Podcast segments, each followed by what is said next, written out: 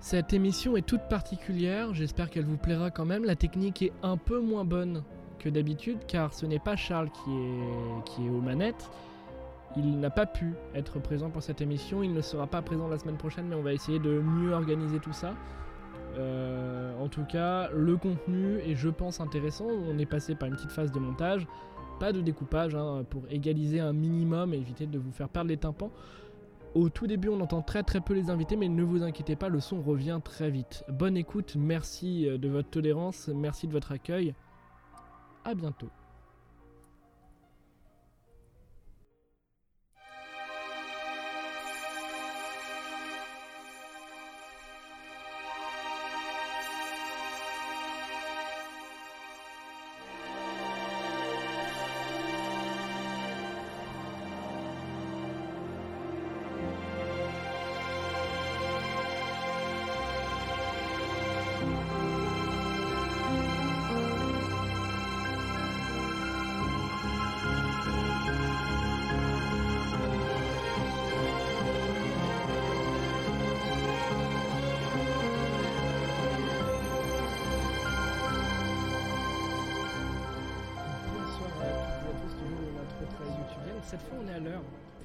Incroyable.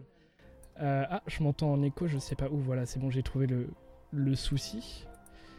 Donc, euh, on, se retrouve pour une émission particulière hein, avec un jour de décalage. Voilà, bon, on, date pour une fois. Nous sommes mardi, alors que d'habitude, en direct le lundi de 21h à 23h. Je suis seul à la technique aujourd'hui. Charles n'est hélas pas là, donc c'est un peu chaotique. Hein. On retrouve les débuts. Euh, mais on a surtout des invités incroyables pour animer avec moi, même si voilà, je suis seul à la technique. On a Adélaïde qu'on retrouve encore une fois. Salut Adélaïde, comment tu vas? Salut, très bien, c'est un plaisir encore. Euh, eh ben, c'est un plaisir partagé. On a aussi, ça fait très euh, relancement euh, classique, mais c'est vrai, c'est un plaisir partagé. C'est toujours super chouette de faire une émission avec toi. On a Shadia aussi pour la première émission avec nous. Bonsoir. Bonsoir. On a aussi Elina. Ouais. Là, là ça, hein, on est vraiment sur euh, du énergie de, l'animation. On a aussi deux autres personnes, deux, nouvelles personnes qui euh, ne sont jamais venues. Vincent, tout d'abord, salut à toi. Salut, plaisir d'être ici aussi. Et Tristan. Ça fait très euh, enchaîné, voilà. Hein. Mais bon, c'est parti pour une discussion sur le plaisir, l'orgasme, des thèmes que l'on va. Ah, le message est médiocre, c'est pas grave. Ça va aller. Ça va aller. c'est le début. Allez, c'est parti pour l'émission. Chaotique, chaotique.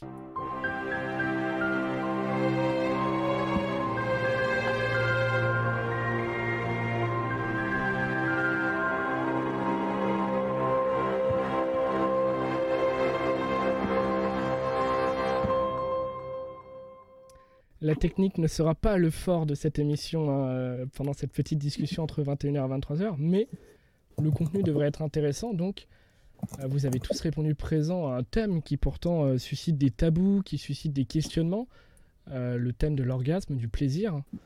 Alors, on a lié les deux, mais justement, c'est peut-être on peut entrer dans le, vif du sujet, dire que ce n'est pas la même chose.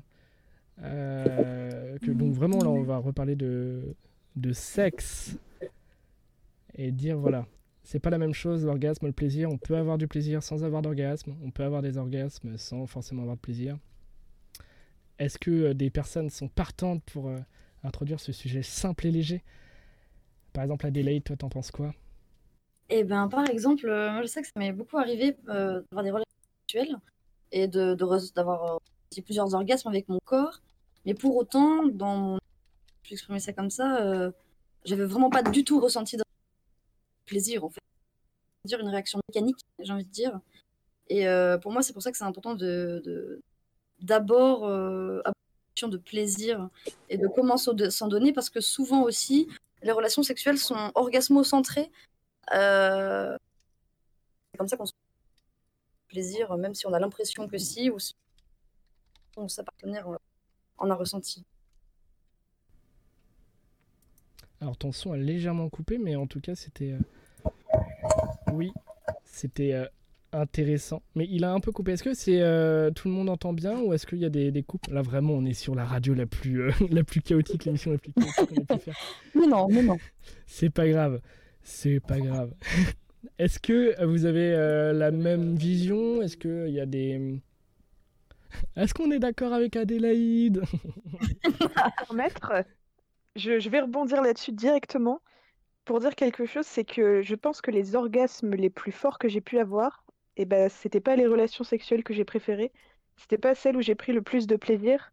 Et comme ce que disait Adélaïde, le plaisir euh, physique et le plaisir euh, mental, il n'est pas du tout le même. Il y a quelque chose peut-être plus de l'instinct euh, physique et quelque chose qui est plus intime et plus propre à chacun dans la manière de faire les choses et de prendre le temps de les faire aussi. Je pense que ça joue beaucoup aussi sur euh, le, jeu de séduction. Le, fait de, est-ce qu'on va se donner ou non quelque chose. D'être euh, bien à l'écoute aussi, je suis d'accord avec toi, Elina. Et à partir du moment où on fait plus attention à ce que. Enfin, déjà, où on demande en fait, est-ce que tu veux recevoir, est-ce que tu veux pas recevoir, est-ce que tu aimes bien? Donc, ça veut dire évidemment euh, une question de consentement permanente, mais aussi de plaisir. Est-ce que tu prends du plaisir actuellement? Parce que tu as l'air, mais des fois, on a l'air et c'est pas suffisant. Enfin, bref, la communication. Euh, et j'ai perdu le fil en expliquant ça. Dommage. je te rejoins là-dessus, Adélaïde. Hein. Euh, chez certains, j'ai l'impression aussi que le, plaisir est exacerbé quand il est donné, en fait. Quand tu te positionnes dans la position du donneur et non du receveur. Je sais pas ce que vous en pensez. Tu veux dire ah, bah, carrément. se sensibiliser à recevoir du plaisir parce, qu'on, parce que son partenaire en prend? Euh, ouais, l'action de donner du plaisir, euh, enfin c'est un cas personnel chez moi, mais euh, je ressens du plaisir en en donnant. Ah, complètement d'accord, oui, oui.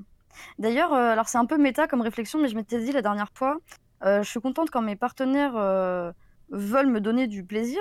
Donc, cas concret, je suis avec un partenaire X qui a joui et du coup continue pour me donner, enfin me donner du plaisir aussi pour que je jouisse. Et en fait, euh, je lui ai demandé d'arrêter et il était un peu perdu parce qu'il me disait mais pourtant euh, on n'arrête pas de dire que justement il faut aussi se soucier du plaisir de l'autre. Sauf que là, on, ne pousse pas assez la réflexion, c'est est-ce que mon partenaire a envie C'est envie, avoir envie que son partenaire en ait envie aussi? Je trouve qu'elle est très importante. Euh.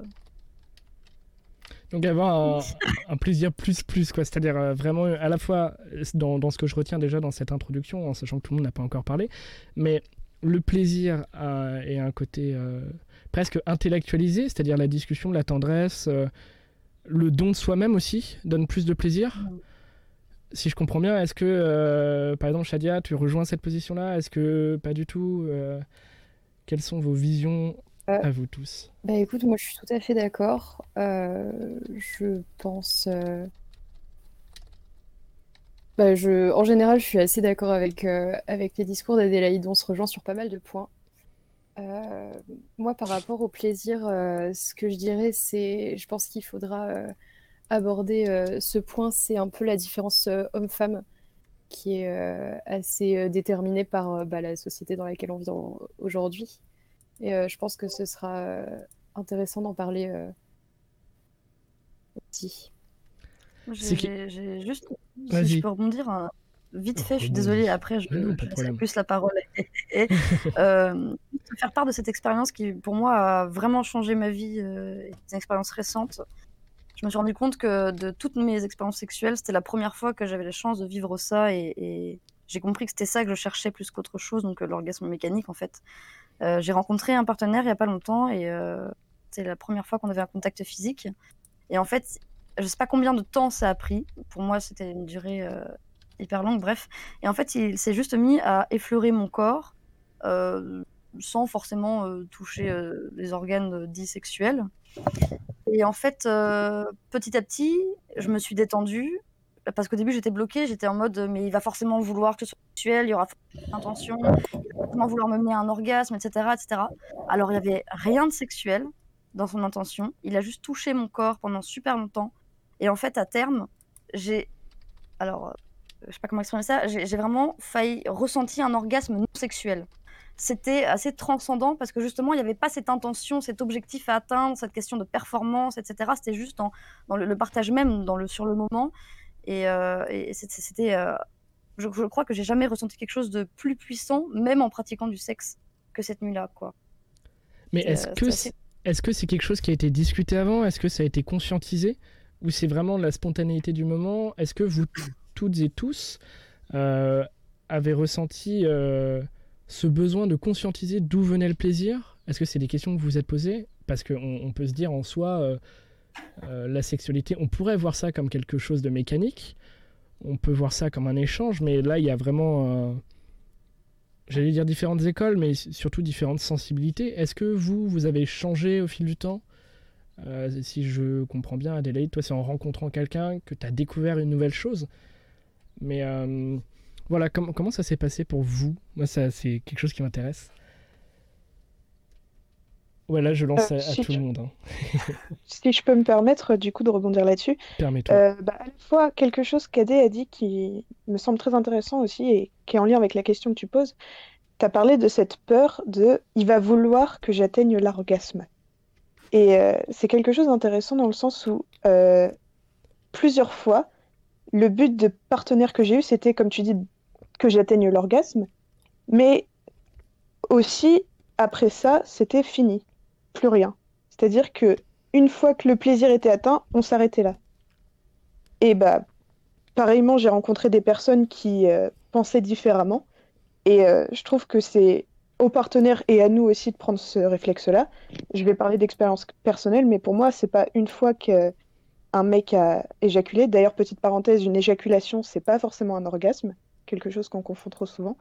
Euh, c'est pas une fois qu'une personne a éjaculé que ça y est, euh, bon bah, on se revoit plus, ou enfin on, on arrête tout de suite. Je trouve que c'est important aussi de peut-être se masser, d'échanger, de continuer, de pas prendre au fait que l'orgasme c'est le haut de la pyramide.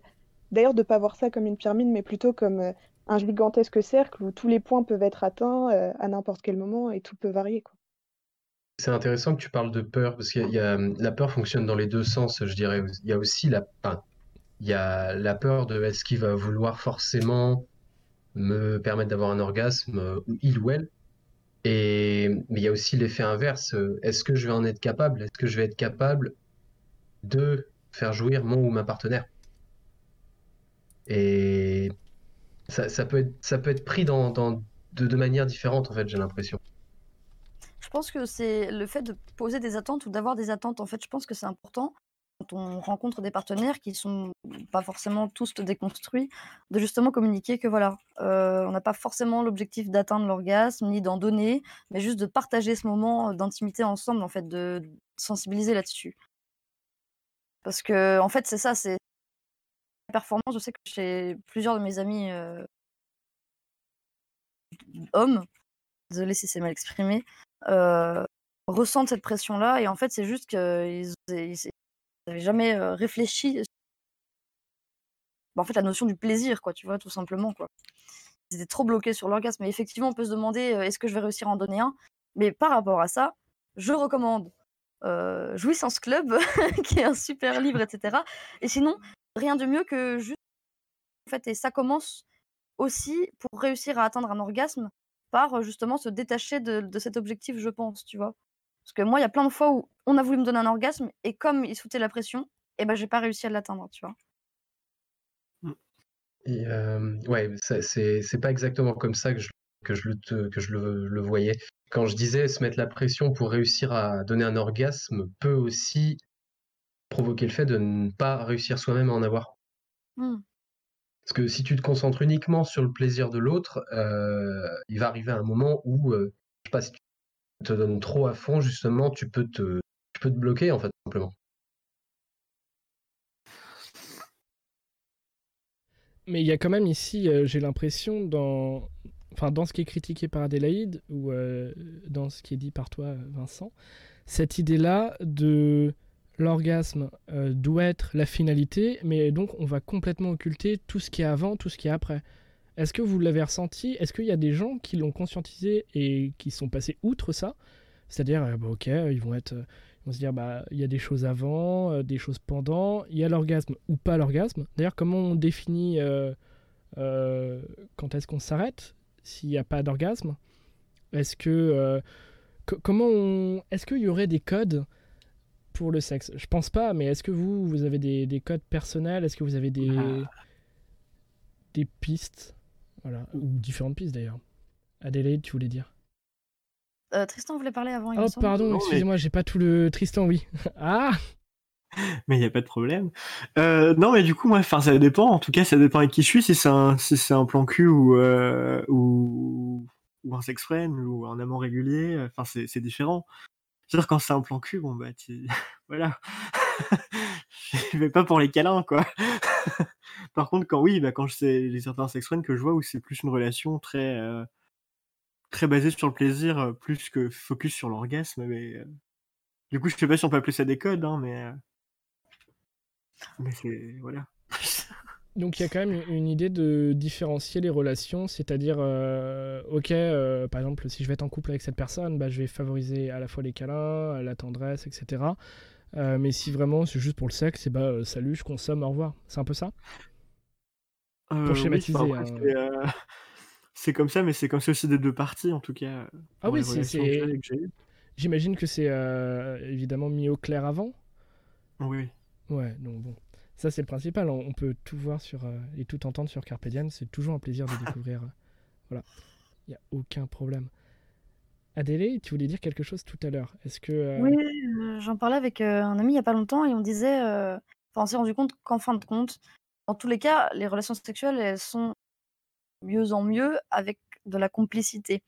Et si on, on exploite au maximum la complicité, au maximum, enfin qu'on l'exploite tout court, ce qui est génial, c'est que du coup, on peut vraiment s'axer sur aussi la communication non verbale. Parce que des fois, on dit, il y a une sorte de mood, au bout d'un moment, on sait que c'est fini, même s'il y a pas d'orga- d'orgasme, ça se sent.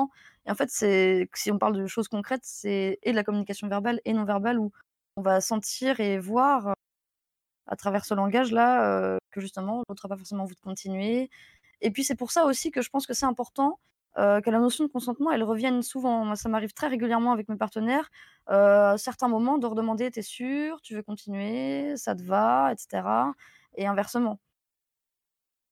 Pour euh, savoir si on est OK, parce que, je sais pas, genre, euh, avant de tomber sur des partenaires qui me demandaient, des fois, je jouais un peu le jeu et je me, j'ai terminer jusqu'à la fin alors que j'en avais pas du tout envie. Peut-être avoir aussi des. Je sais que ça, se fait surtout dans le. Enfin, surtout, je sais pas, mais en tout cas, ça se fait dans le milieu euh, BDSM. Avoir des, des safe words, avoir des mots d'arrêt et dire ok, là, stop. Parce que euh, peu importe la sexualité, là, euh, c'est souvent affilié au BDSM, mais en soi, ça pourrait être dans tous les, les styles de sexualité. Est-ce que vous l'avez d'ailleurs, le, le safe word? Est-ce que c'est quelque chose qui est venu dans votre quotidien? Est-ce que vous connaissez pas? Est-ce que c'est surtout une feeling? C'est des questions? C'est. Comment vous vivez ça, par exemple, Shadia Je sais pas. On t'a pas. Alors, moi, ça a été évoqué euh, euh, plusieurs fois, enfin, mais euh, quand on en parlait au préalable. Et euh, personnellement, je, euh, même si c'est plus dur, je préférerais euh, plutôt qu'un safe word juste communiquer, euh, enfin, le dire avec des mots pour, pour le décrire, genre quand euh, juste exprimer ce qu'on a envie sans euh, passer par un safe word, si tu vois ce que je veux dire. Explicité Euh, sans tabou, quoi. Mais des fois, c'est un peu gênant d'exprimer. Je sais pas si vous ressentez ça vous aussi, mais Oui. euh, moi, ça m'est arrivé des fois de pas oser dire stop ou non, parce que je redoutais ce moment de gêne, en fait, ce décalage. Et Mm. depuis pas longtemps, je l'applique et il s'avère qu'en fait, une fois que c'est dit, si t'es avec un, un ou une bon, bonne partenaire, bah en fait, euh, c'est ok. Et puis euh, voilà, euh, on apprend, enfin, c'est à l'autre aussi ou à soi d'apprendre à gérer euh, frustration en quelque sorte, parce que souvent on peut la ressentir et c'est pas. euh, Mais Je- euh, je personnellement, pense que, ouais, voilà, c'est ce moment de, de, de, de- de gêne que peut-être on redoute, ou alors dans l'idée de décevoir, je pense aussi, parce que justement, il y a encore ce truc de performance qui peut, euh, qui peut jouer. Vincent, tu, Tu vois, disais? je- je- ouais, je, justement, moi, c'est le, justement le concept de safe word que je trouve plus gênant. Parce Ah que ouais? ça inclut une discussion préalable. Et c'est pas forcément facile d'amener le sujet quand euh, tu sais pas trop quelle relation tu as avec la personne, si vous voyez juste une fois, deux fois, peut-être plus, mais peut-être pas plus, en fait. Tu sais pas vraiment. Euh, et après, c'est vraiment quand on n'est pas dans une relation de, couple à proprement parler. Mais le, fait de, discuter de ce sujet-là en amont inclut en fait un, qui est un projet en fait sur l'avenir. Et certaines personnes veulent juste pas se projeter ni rien. Donc amener ce sujet-là, c'est compliqué, je trouve. Peut-être essayer de dire juste, euh, écoute, pour ce coup-là, euh, je sais pas si tu connais le safe word, mais moi je l'utilise un Oui. peu euh, en expliquant ça. Je sais que c'est pas facile, hein, mais euh, ça peut être cool, même si c'est que pour cette fois-là. Dire voilà, si ça va pas, tu peux me dire un mot maintenant, genre haricot, et hop. Mais bien rassurer sur la notion de temps, tu vois, que justement, c'est pas, pas obligatoire que ça se reproduise. Et Lina, toi, tu voulais réagir par rapport à ça? J'ai vu ton, ton petit micro euh, Ah, apparaître. bien joué, mais, mais quel Yes. œil de. Oui, parce que euh, ce que vous dites tous les deux, c'est intéressant parce que j'ai vécu euh, les deux, entre guillemets. Euh, J'avais un plan cul régulier il, il y a un moment qui était fan de. comment s'appelle ce truc déjà? 50 nuances de gris. Vous voyez un peu le, genre. Et du coup, on avait discuté de, du safe words et tout, et je lui ai dit, c'est marrant parce que moi, quand, là où je rejoins Vincent, quand j'ai quelque chose à dire, non, j'ai pas envie, ou tu me fais trop mal, des choses comme ça. Ce que je peux faire pour à la fois que ce soit pas trop gênant, j'y mêle un peu de, je sais pas comment expliquer ça, mais une sorte de voix sensuelle qui fait partie du moment euh, de cet échange, de ce partage euh, sexuel. Mais en même temps, le fait qu'il partage avec moi euh, l'envie d'avoir une sorte de quelque chose comme ça, c'était expliqué, c'était comme avoir une conversation sur le sur le consentement et sur les attentes. Et ça m'a pas dérangé du tout. En fait, je pense que euh, ch- il n'y a pas une technique, c'est évidemment propre à chacun, et que euh, le plus intéressant, c'est quand vous trouvez votre technique à- avec le partenaire, quelque chose qui vous va tous les deux et que vous avez peut-être jamais fait. Ça varie en fonction de tout le monde, évidemment. C'est beau. Ce bout de Euh. porte le conclut très bien. Désolée, Moi, je- il y a de la Mais moi, vie. j'ai jamais utilisé de safe word. Euh, parce que, enfin, comme c'est arrivé une fois que, bah, que ça m'énerve ou que même ça me fasse mal, du coup, je dis stop. Puis la personne n'a continué, donc ça m'a saoulé. bah, J'étais blasé tout du long, quoi, logique. Et euh, sinon, bah, j'avais aussi que, quelqu'un d'autre que je voyais régulièrement, mais quand ça me saoulait, du coup, au bout d'un moment, j'aimais ça, mais plutôt avec l'humour. Enfin, je disais pas non, tu vois, mais comme, comme on était face à face, bah, tu fais une grimace automatiquement, ça, ça va, ça va le sortir du truc, quoi. Ce sera plus dans le même mood, et du coup, bon, on, va, on va en rire, hein, parce que ce sera amené de manière assez con. Mais t'imagines, t'es en face de quelqu'un, puis d'un coup, tu vois ça. Très radiophonique comme moment. Génial. Mais euh, euh, il c'est une technique comme une autre. il y a une question qui, qui me vient en tête. Quand vous êtes la personne euh, qui a le plus d'envie euh, et que la personne vous dit non, c'est-à-dire vous êtes théoriquement la personne entre guillemets, je mets des grosses guillemets frustrée, comment vous réagissez? Comment vous arrivez à vous dire bah, ok c'est pas grave? Est-ce qu'il y a un truc primaire de oh non hmm. Est-ce que vous acceptez directement? Comment vous arrivez à, à gérer ça? La masturbation. Ouais, j'allais répondre la même. J'allais me Bah oui, frustrer toute seule et masturber. mais non, il faut pas. Ok donc c'est Ouais, la vois, il y a solution. où, où toi, t'as besoin de contact, en fait. La masturbation, c'est cool, mais euh, moi, c'est pas ce que je cherchais, tu vois. Genre, euh, là, euh, il y a quelques temps, j'avais un partenaire et ça arrivait souvent que j'ai plus de libido que cette personne. Et euh, c'était super dur à gérer. Mais en fait, euh, c'est comme euh, l'histoire de la jalousie, tu vois, où c'est un sentiment que tu ressens, que tu contrôles pas. Mais en fait, c'est faire attention à ne pas le faire peser sur l'autre, quoi. Tu Mm. vois? En parler quand même Ne pas peut-être pas le rendre tabou Ah, Oh, que- bah, Est-ce Moi, que j'ai vous, si vous avez le moment de frustration, si vous avez le moment de jalousie, euh, comment vous l'exprimez? Parce que donc ne pas peser, mais ça voudrait dire ne pas en parler. Comment vous associez deux? j'en reparle plus tard, qu'une fois que c'est redescendu, j'exprime. Alors moi, à force, j'avais. Excusez-moi, je prends la parole comme ça, c'est ok.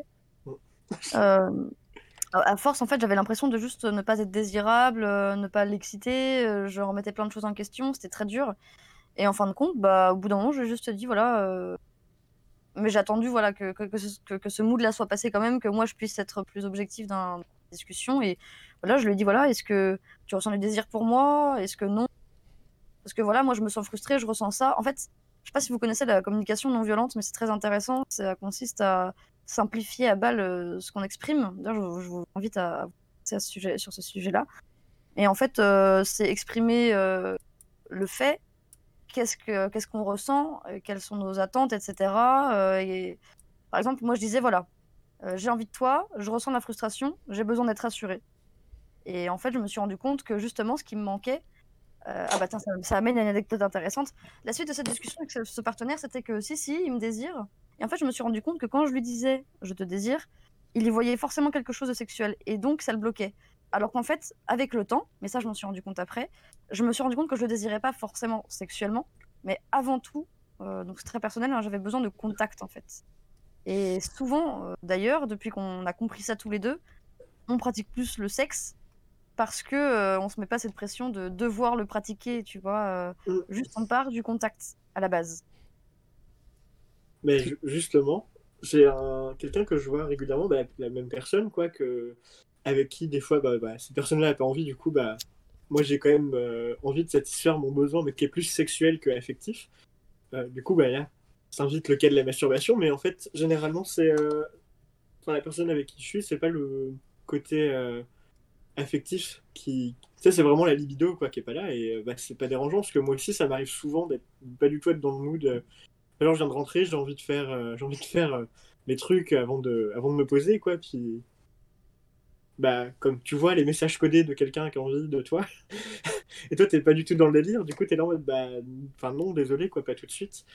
Du coup, euh, on a mis ça en place, enfin on a mis ça en place, ça s'est fait tout seul et très naturellement de se dire, bon, bah, je vais satisfaire mes plaisirs euh, primaires euh, dans un premier temps, puis ensuite, au pire, on se fera un gros câlin, non du tout sexuel. Est-ce que Shadia, Elina, vous avez été dans la position de la personne entre guillemets, je mets des grandes guillemets, hein, à frustrer et euh, voilà, moins de libido que la personne, moins d'envie, donc ça s'arrête. Mais euh, est-ce que vous avez trouvé des solutions? Est-ce que déjà vous l'avez été euh, dans ce cas-là? Moi, j'ai une anecdote par rapport à ça. C'est que pendant un petit moment, enfin, c'est par rapport, je pense que c'est par rapport à, comment dire, Euh, j'essaie de rassembler mes pensées. T'inquiète pas. Alors, en fait, euh, je pense que, en tant que femme, euh, je suis un peu dans le même cas que pas mal d'autres femmes, c'est-à-dire qu'on a un peu cette, c'est un petit peu délicat par rapport au plaisir, on ne sait pas trop. Il faut déjà, comme tout le monde, hein, homme ou femme, apprendre à connaître son corps et apprendre à savoir ce que, euh, bah, comment, euh, comment jouir, comment avoir un orgasme, tout ça.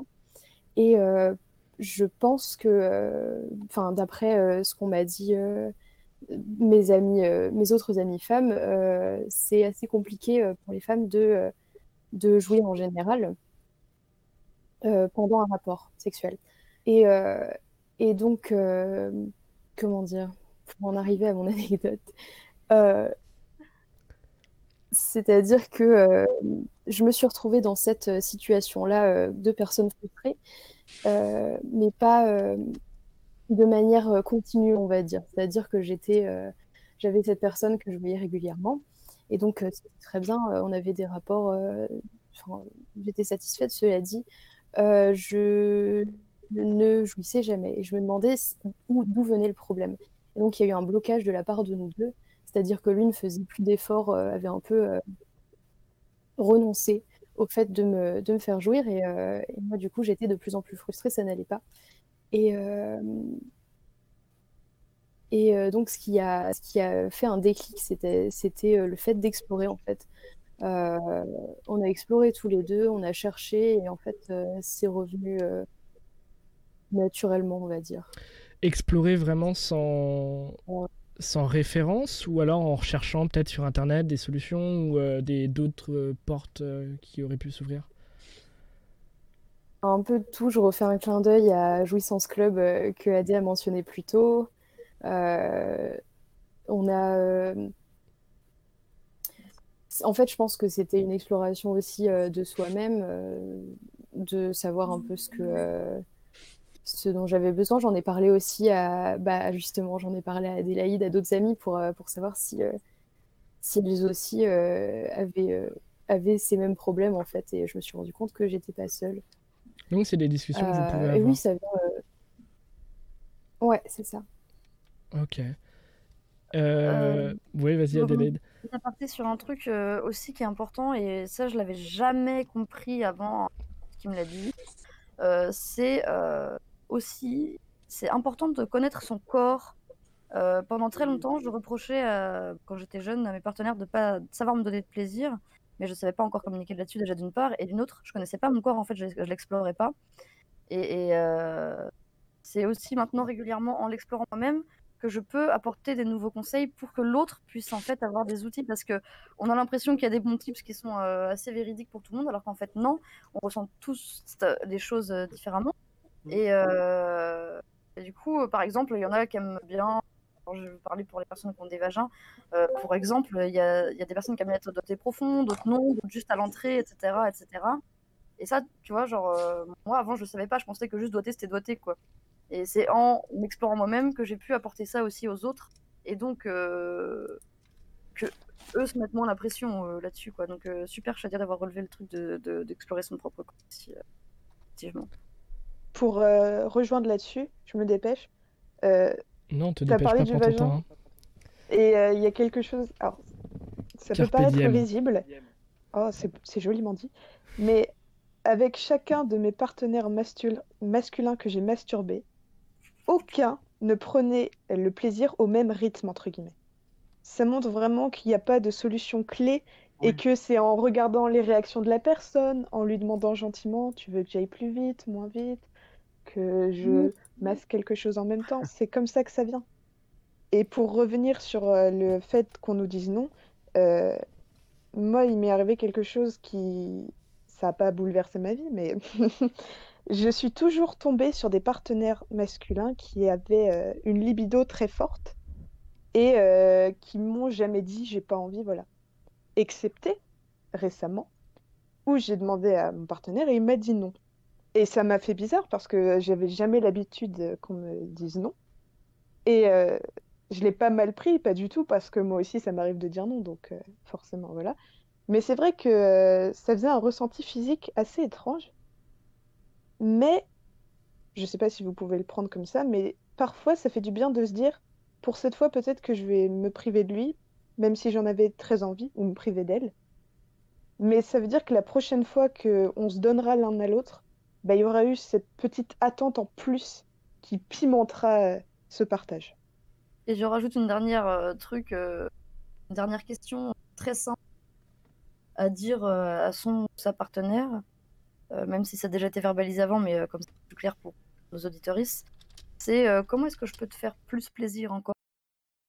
Parce que des fois, c'est génial, on se fait là, et en fait, on ne pense pas à poser la question, alors que des fois, un simple geste peut amplifier tout ce qu'on ressent. Petit exemple concret, par exemple, moi, si on m'embrasse et qu'on me pénètre en même temps, c'est cool. Mais en fait, si l'autre me demande, spontanément, je vais pas penser à le dire. Mais si on me demande, bah, je vais adorer. Euh, bah, J'aime bien te caresser sur le corps, par exemple. Notez, les gars, notez. Voilà, voilà. Tout le monde. En fait. Pourquoi C'est général? Et toi, Vincent, euh, on, on t'a pas entendu sur cette question-là euh, du toujours des grosses le, guillemets. Le rapport à la frustration. Ouais, c'est pas, ça. Pas, pas, besoin de mettre de guillemets. Hein, je peux, je peux témoigner du fait que j'ai été très frustré euh, par le passé. Pour des facteurs différents, en fait, j'étais en couple de longues années avec quelqu'un qui avait une pilule contraceptive qui avait carrément anéanti sa libido. C'était très compliqué. Et en fait, on, s'y fait avec le temps. Mais il y a eu énormément de, de questionnements de ma part, justement, sur le fait d'être désirable, premièrement. Et euh, je vais rebondir un peu sur ce que disait Shadia aussi par rapport euh, à la libido masculine, mais je pense aussi que c'est une question de d'âge, bêtement. J'ai, enfin, moi, je l'ai senti, du moins avec ma libido, euh, au fur et à mesure que je, je grandis. Enfin, là, j'ai été mes 24 ans récemment, et je, ressens moins l'envie le, de l'autre, en fait. Et alors que quand j'avais 17-18 ans, c'était pas du tout la même histoire. Et donc, je dirais qu'il y a une question de, alors je vais dire maturité avec des gros guillemets pour le coup, mais je pense qu'il y a une, question de, de, maturité et de, prise de conscience personnelle, en fait. Il y a, il y a une évolution euh, dans nos envies, dans nos attentes euh, qui arrive avec l'âge, je trouve. Si je peux me permettre de rebondir sur ce que tu dis, Vincent, je suis d'accord avec toi, je l'ai ressenti il n'y a pas longtemps, euh, la question de l'âge. Mais aussi, quand même, je pense qu'il y aurait moins cette question d'âge si on était mieux éduqués sur la question de la sexualité, du plaisir, etc. Et c'est le but de Carpe Diem, en quelque sorte, de donner la parole à tout le monde. voilà, tac, euh, petite pub euh, Auto-promo. Très beau placement de pas à produit. réagir d'ailleurs, hein, euh, vous les auditoristes, parce qu'on aime bien répondre à vos questions. Nous avons soif de vous. Oui, c'est vrai. C'est vrai. Toujours sur le, le chat YouTube, on peut euh, écrire des petits messages euh, que nous lirons et voilà, on, on en discutera ou même euh, en direct et on, par la voix, par euh, le son, ce qui est quand même pratique hein, pour une radio quand même. Un peu Ah. mieux. Mais euh, ça peut être intéressant de vous entendre. Est-ce que je peux rebondir sur quelque chose que Vincent a dit euh, Rebondis. Tout le monde rebondit, c'est génial. J'adore rebondir. Le- Petit kangourou que nous sommes. Exact. Euh, tu, tu parlais d'une ancienne partenaire euh, qui a eu sa libido flinguée par la pilule. Euh, et oui. Et Et oui, il y a désormais. Ah oui, allez, la pilule, c'est quelle belle invention. Et euh, moi, un jour, je suis, euh, j'ai eu des relations avec un partenaire qui, lui, avait une libido euh, active, mais qui n'arrivait pas, bah, comme Shadia disait, à jouir pour des raisons psychologiques. Parce que oui, connaître votre corps, c'est bien, mais vous connaître aussi psychologiquement et comprendre parfois que euh, la psychologie, ça a beaucoup d'influence sur votre physique, sur ce que vous pouvez aimer, sur ce qui peut vous terrifier ou vous bloquer. Se connaître aussi psychologiquement, c'est très important. Mm. Donc, C'est intéressant que tu dises ça, mais on, on en parlera plus tard dans la soirée, mais justement sur le, le- la Ah manière d'atteindre l'orgasme ou justement le, le fait de ne pas y arriver, c'est c'est intéressant que tu poses le point. De la connaissance de soi, euh, la connaissance de l'autre aussi. Est-ce que euh, vous, et là je vais peut-être rejoindre euh, l'idée de Vincent, le fait d'avoir moins de libido et être moins dans des rapports, je vais mettre des grandes guillemets, réguliers, c'est-à-dire découvrir plus la personne sur le long terme, j'imagine que tu parles de ça en parlant de maturité.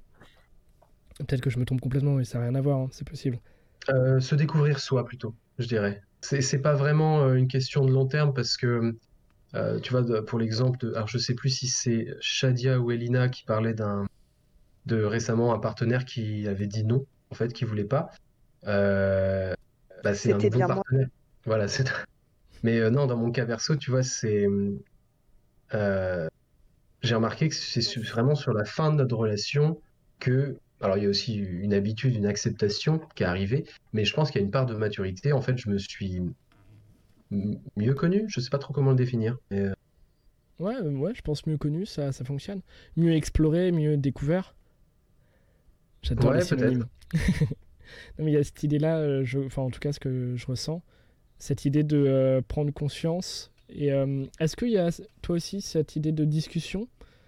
Euh, Discuter avec d'autres gens Parce qu'on a pu le voir, hein, Shadia, Elina, Adélaïde, vous avez l'air de tout discuter. Je sais pas aussi pour Tristan, est-ce que toi tu es plutôt dans la, dans la discussion avec d'autres gens? Euh, C'est-à-dire oui, parler oui, de. oui. Ouais, ouais, ouais. Ah, par rapport à ton tout à plaisir fait dans la communication, parce que c'est ouais, mais c'est hyper important. Euh, parce qu'à quoi bon sinon hein, pas c'est- forcément. Je veux dire, Pas forcément avec son partenaire, mais avec par exemple des amis proches, des personnes qui peuvent penser Oui, ça. oui, oui.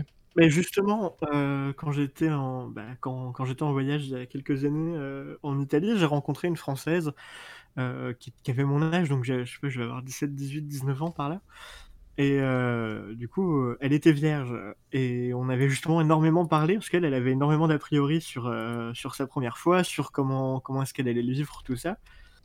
Et du coup, Bon, on en a énormément discuté, quoi, et on s'est revus comme deux ans après, parce que bah, maintenant elle est à Rennes aussi. Euh, Et bah, c'était hyper important d'en discuter, même si on si n'a rien fait sur, euh, sur l'instant T, de comment ça se passait, comment est-ce que comment est-ce qu'on pouvait approcher les choses. Puis en tout- enfin, je sais que moi j'étais euh, très content d'avoir son point de vue, son point de vue, puis bah, c'était réciproque aussi, parce qu'elle savait un peu plus comment entre guillemets les hommes pouvaient penser.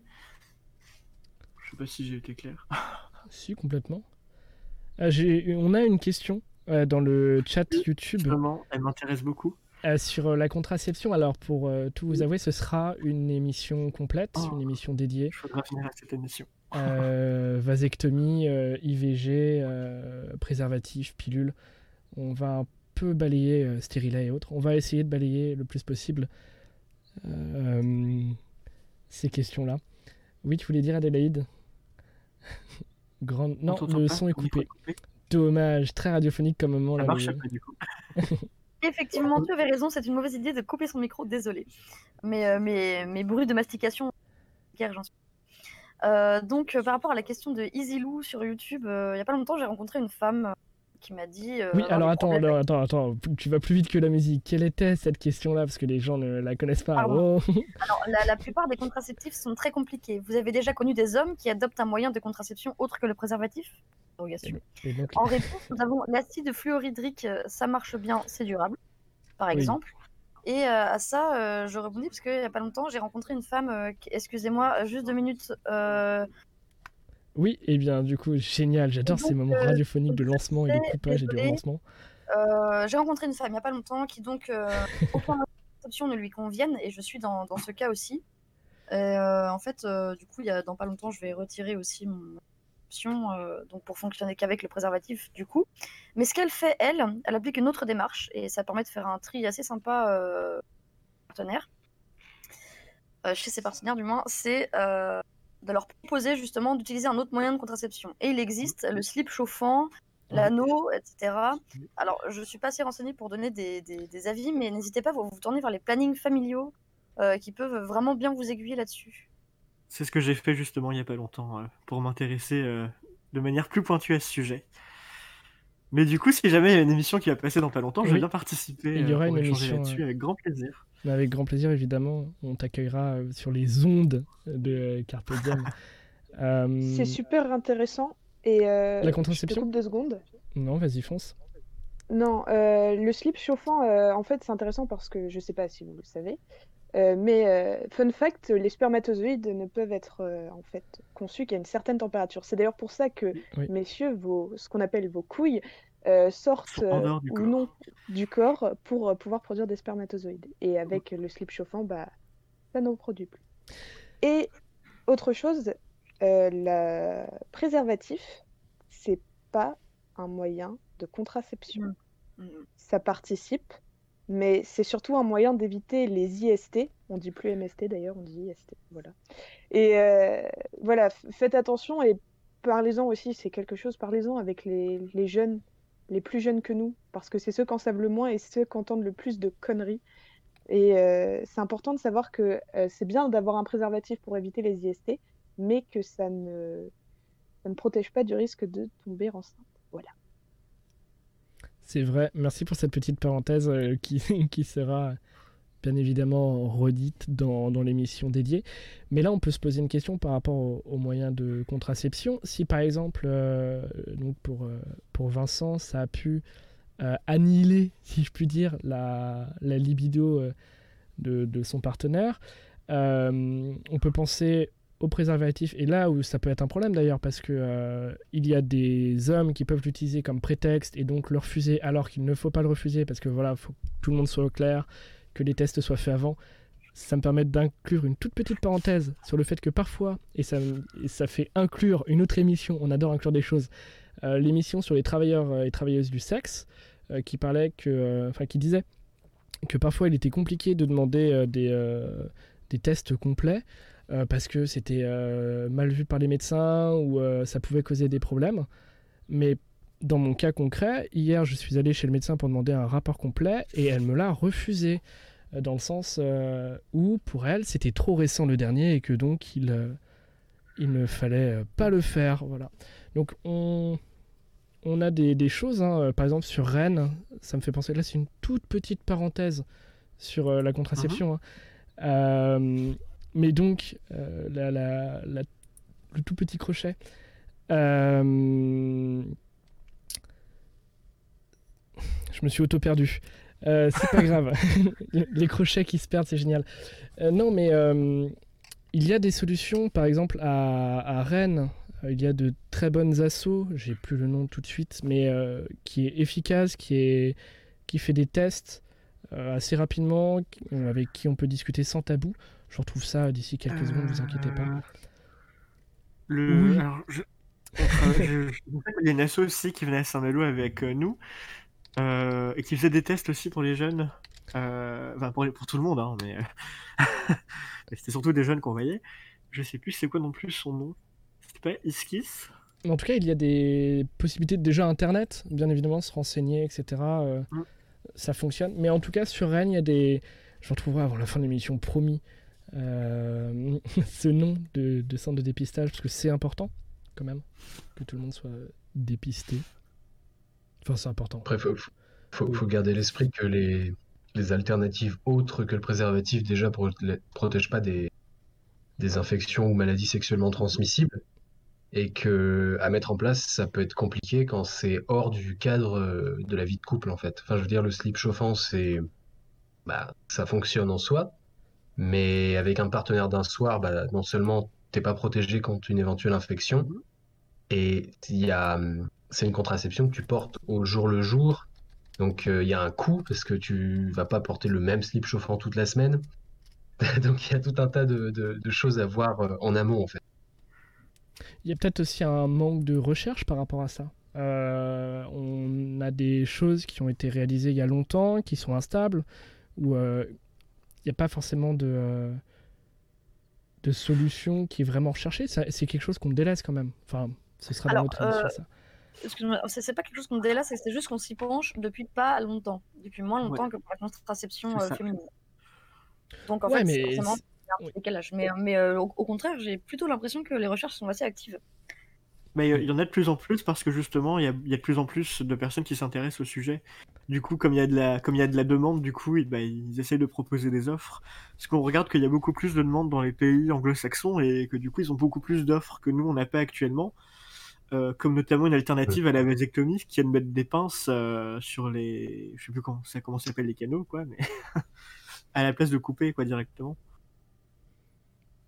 Il y a, il y a Ouais. Je pense que plus il y aura d'intérêt, plus il y aura de demandes et euh, plus il y aura de la recherche qui se fera de plus en plus. C'est ça. En, en gros, euh, Tristan, je crois que tu parles de la hum, contraception éphémère. Comme pour les femmes où on met juste des clips en fait sur, sur, sur les canaux, sur les trompes, C'est etc. ça, ouais, c'est ça. Mais France, fait pour les dossier, ça se fait quand pas même, beaucoup. Ça se fait Comment? sur dossier. Il faut savoir quand même que ça se fait sur dossier, parce que moi je suis dans une démarche de stérilisation aussi perso. Et euh, ça se fait sur dossier. Mm. Et euh, c'est comme une intervention chirurgicale. Ouais. Pas, euh, c'est pas comme les autres contraceptions. Donc il peut y avoir une certaine crainte. Je vous propose d'écouter quelques, quelques mots. J'ai choisi aujourd'hui Innocent the Dreamer, un film sorti en 2003, réalisé par Bertolucci. La bande originale que vous entendez est celle de Godard pour le film À bout de souffle. Pourquoi mettre une bande son si elle n'illustre pas le film? Eh bien, car finalement elle l'illustre. Dans un film post-1968, réécrivant l'histoire, il nous présente des jeunes cinéphiles, de jeunes Français, de jeunes frères et sœurs, et un jeune Américain venu ici pour l'amour du cinéma. Entre amour libre, jalousie, sensualité, sexe, orgasme, ce film nous présente avec un regard particulier, bien évidemment, celui de Bernardo Bertolucci et son équipe. Un film poétique, un film humain. Pour continuer sur cette idée, et après avoir succinctement présenté ce film,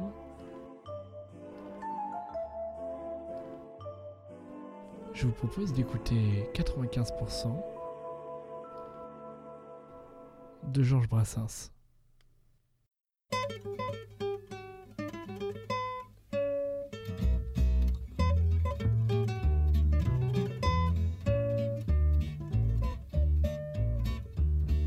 La femme qui possède tout en elle, pour donner le goût des fêtes charnelles, la femme qui suscite en nous tant de passion brutale, la femme est avant tout sentimentale.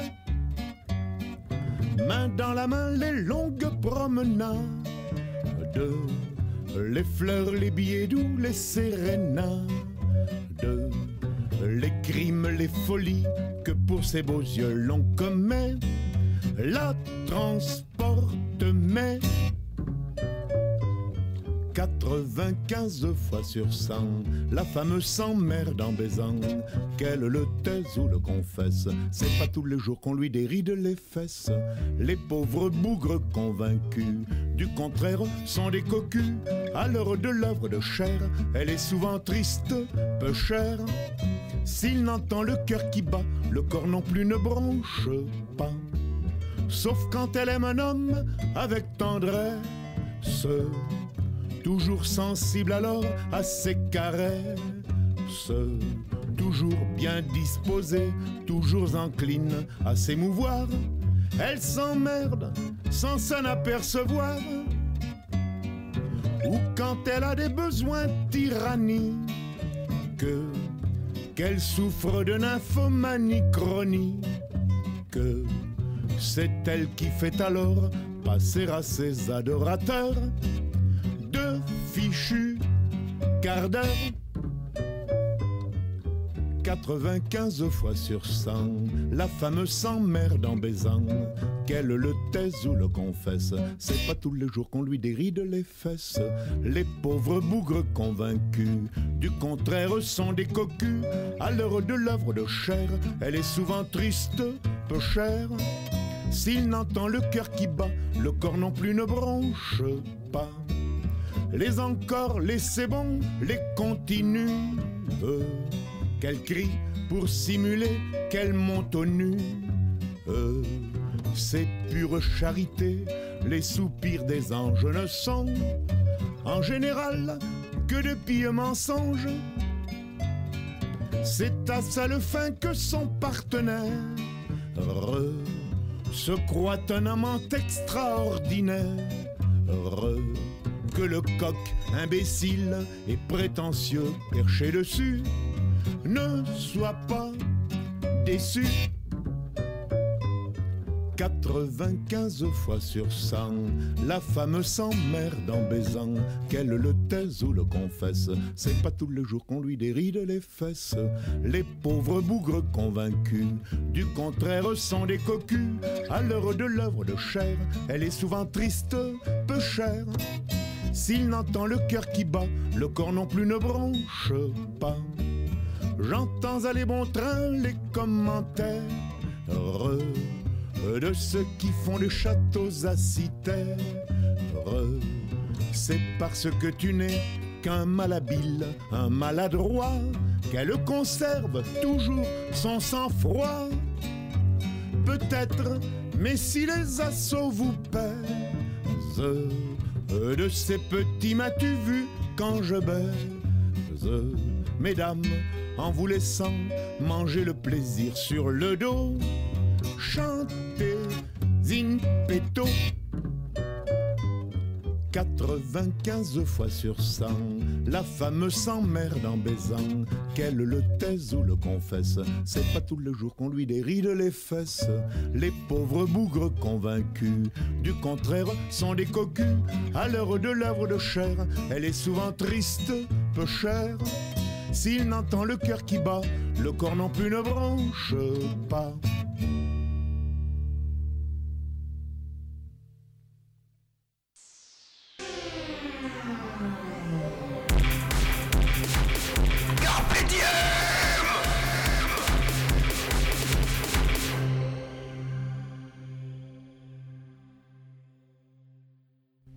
C'était 95% de Georges Brassens. À vous, les studios. Ah, ton sujet l'a perturbé, tu l'as cassé. je crois que je l'ai fait péter. Imaginez par exemple, euh, là, pour les dernières 30 secondes, le ARP. ARF, ARF, est-ce que nous sommes toujours en direct? Normalement oui. Alors là, OBS euh, qui m'affiche des messages d'erreur, mon ordinateur transpire beaucoup. Désolé hein, pour le, jingle euh, qui a coupé. Normalement, vous auriez dû savoir que c'était 95% de Georges Brassens. Voilà, dommage. Euh, vous l'avez pas entendu, vous n'avez pas entendu la fin de la chanson non plus sur euh, Carpe Diem, mais nous sommes toujours là en direct, c'est chaotique. Charles revient vite. Euh, la technique, c'est compliqué, mais j'ai jamais, euh, bien évidemment, hein, j'ai jamais dit que ça ne, l'était pas. Mais en tout cas, mon ordinateur en PLS. Voilà, vous êtes toujours là, vous êtes toujours à l'écoute? Oui, non Est-ce que vous êtes là? J'espère. Ce serait quand même très drôle qu'il n'y ait plus personne. Toujours présent pour rebondir, bien sûr. Oh, parfait. Parfait. Hop, allez, je coupe mon, mon deuxième euh, ordinateur pour les pubs. Enfin, les pubs. Bien grand mot. Donc, revenons dans le vif du sujet. On va pas se laisser distraire par la technologie. Tranquille, tout va bien. Je retrouve. voilà. Est-ce que ça marche? Je vous ai spoil la deuxième pause, mais oui, ça fonctionne. Ok. Revenons sur le thème euh, et le sujet de l'orgasme. Euh, cette grande quête ou pas, c'est ce qu'on a déjà pu comprendre dans cette première partie d'émission. Euh, on a divagué un petit peu, hein, mais ça c'est Carpe Diem, la radio vagabonde. J'espère que le son est toujours un peu correct, presque. Bof, dites, dites-nous, chers auditeurs, est-ce que vous appréciez ce contenu? Est-ce que tous ces bugs rendent euh, cette radio un peu euh, agréable On espère. En tout cas, on espère que vous n'avez pas déconnecté avec, euh, avec ces Le son est. Ok, parfait, merci à vous. L'orgasme. Un lancement parfait. non, il faut bien, de toute façon, une émission qui fonctionne bien. Là, j'ai l'impression de revivre la, la toute première émission qui consistait à être le chaos absolu. Mais est-ce qu'on n'est pas bien dans un bordel un peu comme ça Oui, tout à fait, tout à fait. Après, là, on est dans un grand chaos, mais je vous ai emmenés euh, tous avec moi, hein, toujours euh, Adélaïde, Bienvenue sur Elina, nous vagabondons dans le chaos et ce soir nous allons traiter de l'orgasme du plaisir. Tristan et Vincent. Merci encore une fois hein, à vous d'être venus, d'avoir accepté cette, euh, cette expérience. Pour parler de l'orgasme du Avec plaisir. plaisir. Peut-être se détacher un peu euh, du, du premier mot de ce titre-là, l'orgasme, mais parler du plaisir. Euh, on l'a rapidement abordé, mais est-ce que pour vous, enfin, à quel moment se situe le l'apogée, si je puis dire, du plaisir? Est-ce que c'est par les caresses? Est-ce que c'est dans le fait de donner à l'autre? Est-ce que vous, ça dépend de à chaque moment, euh, chaque moment est différent et carpe diem.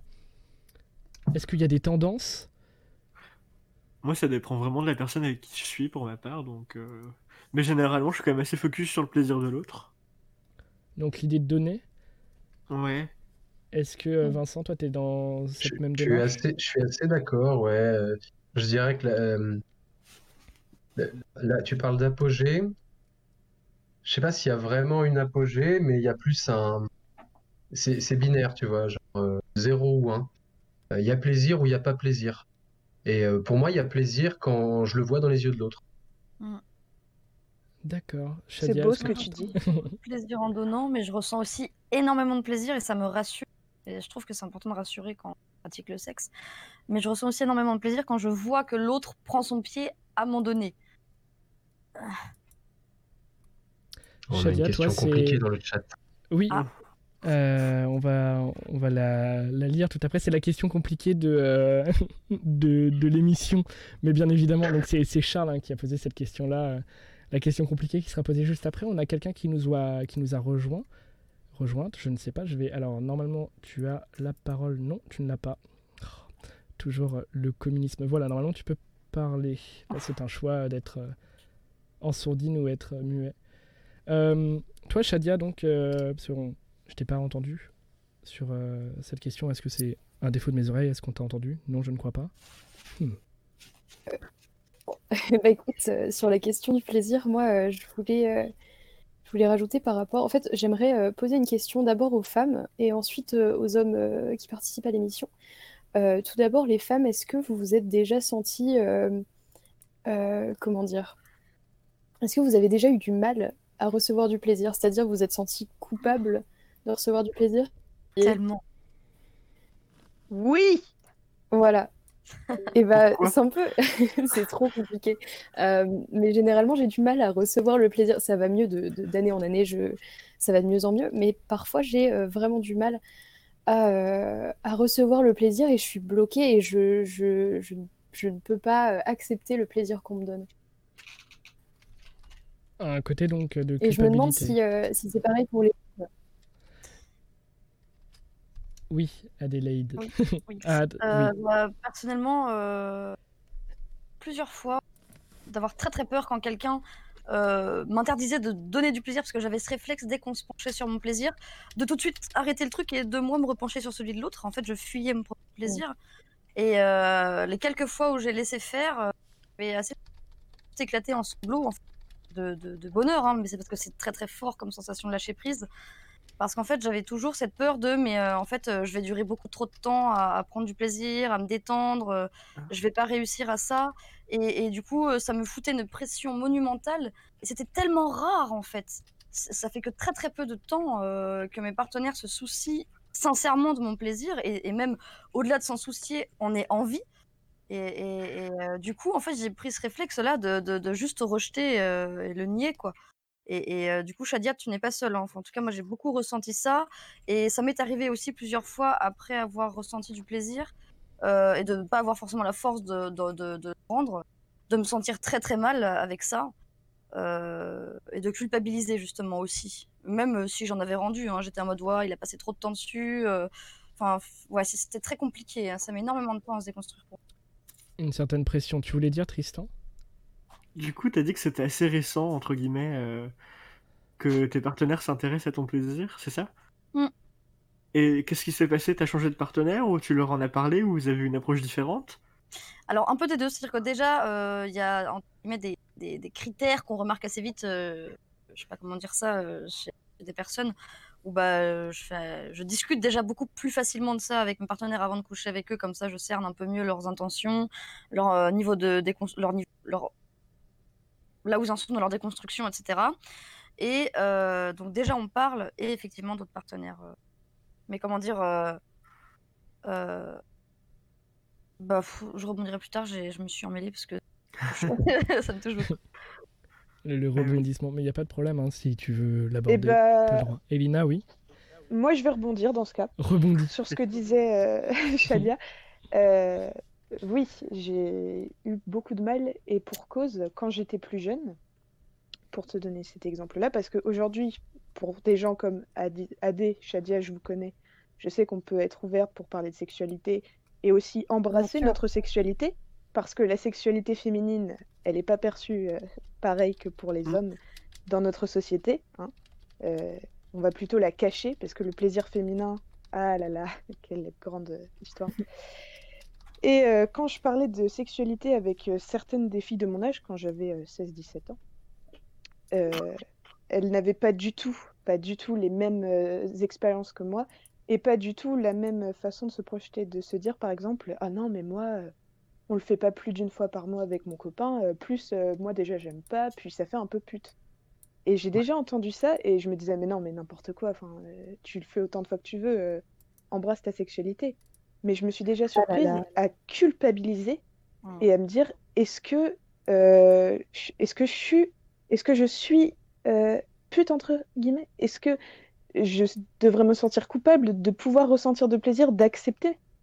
Parce que quand les autres n'acceptent pas, je pense qu'ils vous jalousent justement d'accepter et c'est à ce moment-là qu'ils portent un jugement.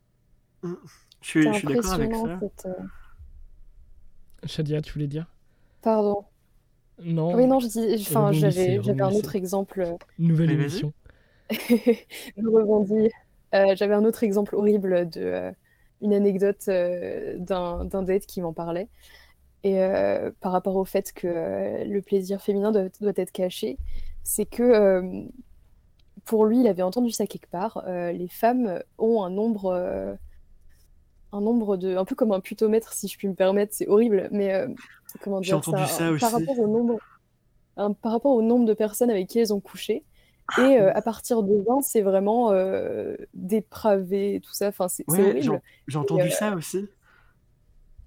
Après, est-ce que c'est pas dû à... je trouve ça. Mais Mais justement, est-ce que c'est pas dû à un manque de maturité? Est-ce qu'on on rencontre toujours ces personnes-là euh, tout au long de, donc de notre vie et par écho notre vie sentimentale? Est-ce que vous le voyez toujours encore à, à vos âges, euh, voilà, 80 ans, hein, c'est quand même euh, un âge avancé? Non, est-ce que vous le voyez encore? Personnellement pas, non. Ok, donc il y a quand même un... Et, et toujours, euh, vous en parlez, euh, il n'y a, pas de tabou. Il n'y a pas une chape de plomb qui se serait mis là-dessus, et donc ça voudrait dire qu'on bah, on n'en parle plus, donc euh, il n'y a plus ce genre de choses. Non, vous pouvez toujours en parler. Euh, dans tous les cas, ça arrive quand même qu'il y ait des gens qui n'en entendent pas parler et qui peuvent euh, du coup juste euh, être dans le déni et avoir des réactions qui être très agressives. Mais dans ces cas-là, euh, si je peux me permettre un conseil, si vous en avez l'énergie, bien sûr, si vous ne l'avez pas, euh, pas, mais c'est cool de défoncer ce mur gentiment en y mettant les formes et de sensibiliser parce qu'il y a des gens ils juste ils en ont jamais entendu parler de ça et ils vont rester bloqués là-dedans toute leur vie s'ils rencontrent personne qui n'ose venir leur en parler. Je voudrais juste rebondir sur un truc tout à l'heure aussi euh, sur euh, le- la culpabilité de, de- de- du plaisir. Au-delà euh, de ressentir du plaisir avec des partenaires, jusqu'à mes 17-18 ans, euh, je ressentais une énorme culpabilité, voire même une honte quand je me masturbais. Je sais pas si ça vous dit ça. Oui, oui, oui. Mais je trouve ça dingue. ça. Parce que honnêtement, enfin moi je me Mais masturbe chez les hommes, c'est 11 pas pareil. Non, moi je me masturbe depuis que j'ai 11 ans, c'est normal, tu vois. Enfin, c'est normal parce que 5 ans, mais on ouais. me l'a jamais dit. Mais oui, mais je le faisais aussi sans doute quand j'étais petit, mais enfin je l'ai vraiment fait consciemment, volontairement pour avoir du plaisir vers, vers l'âge de 11 ans. Mais euh, enfin moi je trouve ça dingue d'avoir de, sen- de sentir une culpabilité pour ça parce que justement j'en parlais avec euh, bah, beaucoup d'amis à moi en fait qui, qui trouvaient ça sale euh, ou qui le faisaient pas parce que bah ça leur enfin comme eh, pareil la culpabilité je dis comme mais pourquoi tu culpabilises de te donner du plaisir? On n'a qu'une vie on n'a qu'un corps faut en profiter bordel C'est. euh, non, excuse-moi, Shadia, vas-y. Euh, vas-y, ça fait longtemps que t'as pas participé. À ton tour. je- ça, ça va me permettre de revenir sur la frustration dont on parlait tout à l'heure. Oui. Par rapport au, au fait de vouloir, euh, vouloir de l'autre quand l'autre ne veut pas. Et euh, je vais encore parler de cas personnels, hein, c'est pas des généralités, mais euh, j'ai j'ai connu des gens qui euh, ne pratiquaient absolument pas la masturbation et ne comprenaient pas que le partenaire puisse la pratiquer. Oui. Donc, on arrive dans un cas de figure où il y a un phénomène de frustration parce que l'un des deux partenaires ne veut pas ou n'a pas les moyens de vouloir euh, contraception ou autre, mais ne va pas comprendre et va même aller au conflit quand l'autre va se donner du plaisir sans la personne. Donc, euh, ça, ça peut créer des, des situations problématiques. Tout à fait. Moi, j'ai- connu euh, des couples qui se sont brisés euh, justement parce qu'ils le prenaient comme une trahison. Mais ça, c'est dû, je pense, aussi au manque d'éducation. Oui, et puis euh, il y a aussi l'usage de la pornographie. Ben, on, on en parlait quand même, hein, mais l'usage de la pornographie peut être vu comme euh, une forme de tromperie. Alors là, on, on digresse euh, quand même un petit peu. Qu- Quoique pas forcément, puisque euh, l'addiction à la pornographie euh, euh, peut euh, provoquer un dysfonctionnement quand on a des rapports sexuels réels avec quelqu'un. Clairement, oui. Et même pour la masturbation, on peut ne plus savoir se masturber sans. Ou on, fatigue la- la- l'imagination. etc. Exactement. Totalement. Ce sera un sujet, euh, très probablement le sujet de la pornographie sur euh, Carpe Diem, normalement le lundi de 21h à 23h. Euh, je sais que c'est un petit peu euh, pas dans la discussion de maintenant, mais je voulais juste préciser ça parce qu'on l'a dit euh, pour les auditoristes et bah, tous, mais euh, aussi en ce moment j'ai un, un- un- pratique euh, le sexe et en fait euh, ça m'a fait du bien parce que euh, je l'avais déjà compris mais je l'avais pas entendu assez. Et en fait, il fait l'amour avec son copain euh, sans pénétration forcément, sans forcément d'orgasme. Mais il me disait ça aussi. Il disait, je fais l'amour, il disait pas, j'ai fait des prélis. Il disait, on a fait l'amour. Et c'est important aussi de comprendre que on fait l'amour et c'est comme du sexe, même si on ne touche pas les sexes à proprement dit. Personnellement, je sais pas ce que vous en pensez, mais pour moi, on pratique le sexe, c'est dans l'intention, c'est-à-dire qu'on peut se caresser le bras pour que ce soit des papouilles, euh, mais ça devient sexuel s'il y a cette intention-là derrière. Donc après, c'est à vous, bien sûr de voir ce qu'on le communique, mais voilà, c'est Les, les, les zones érogènes ne se limitent pas aux organes sexuels de toute façon. complètement. Tristan, tu voulais c'est dire quelque mignon le chose mot papouille C'est vrai. C'est vrai. Ah, Euh, je crois que Shadia voulait rebondir. Qui veut rebondir. Shadia voulait parler avant avec euh, Vincent. Vas-y, Shadia, fonce. Rebondis. Euh, écoute, euh, non, c'est par rapport à ton intervention, Adélaïde. Euh, tu as évoqué le mot préliminaire et euh, est-ce qu'on peut parler de cette abomination qui est le mot préliminaire, s'il vous plaît? Oui, on peut en parler, tout à fait. Euh, Est-ce que je commence? C'est en fait, je- j'ai de plus en plus de mal avec le mot préliminaire et je trouve ça vraiment dommage d'utiliser ce mot que, bah, enfin, en fait, tout. Si on si on a grandi, il y a beaucoup de, de choses qui sont très connotées dans les termes euh, les termes euh, par rapport au sexe et euh, dont le mot préliminaire qui est euh, vachement euh, centré sur le fait qu'en fait la pénétration c'est faire l'amour et euh, C'est bah, l'acte en soi. euh, donc ça voudrait dire que les, prélim- les préliminaires c'est quelque chose euh, à côté, c'est pas vraiment on fait pas vraiment l'amour, c'est juste euh, mais Je, si je vous voyez sais, ce que je veux dire. je un sais pas confus. si c'est exactement le- l'idée derrière ce mot. Je pense qu'il y a aussi, euh, alors est-ce que c'est la bonne chose, pas en juger, mais je pense qu'il y a aussi une volonté euh, d'apprendre aux enfants que le sexe, c'est pas juste brutal. Il y a, il y a un- il doit y avoir un, un échange, mais de, ça passe aussi par les caresses. Alors, est-ce que c'est juste un, un terme d'éducation? Moi, le mot préliminaire me pose pas de questions, mais je trouve qu'il englobe juste pas assez de. Il est trop réducteur.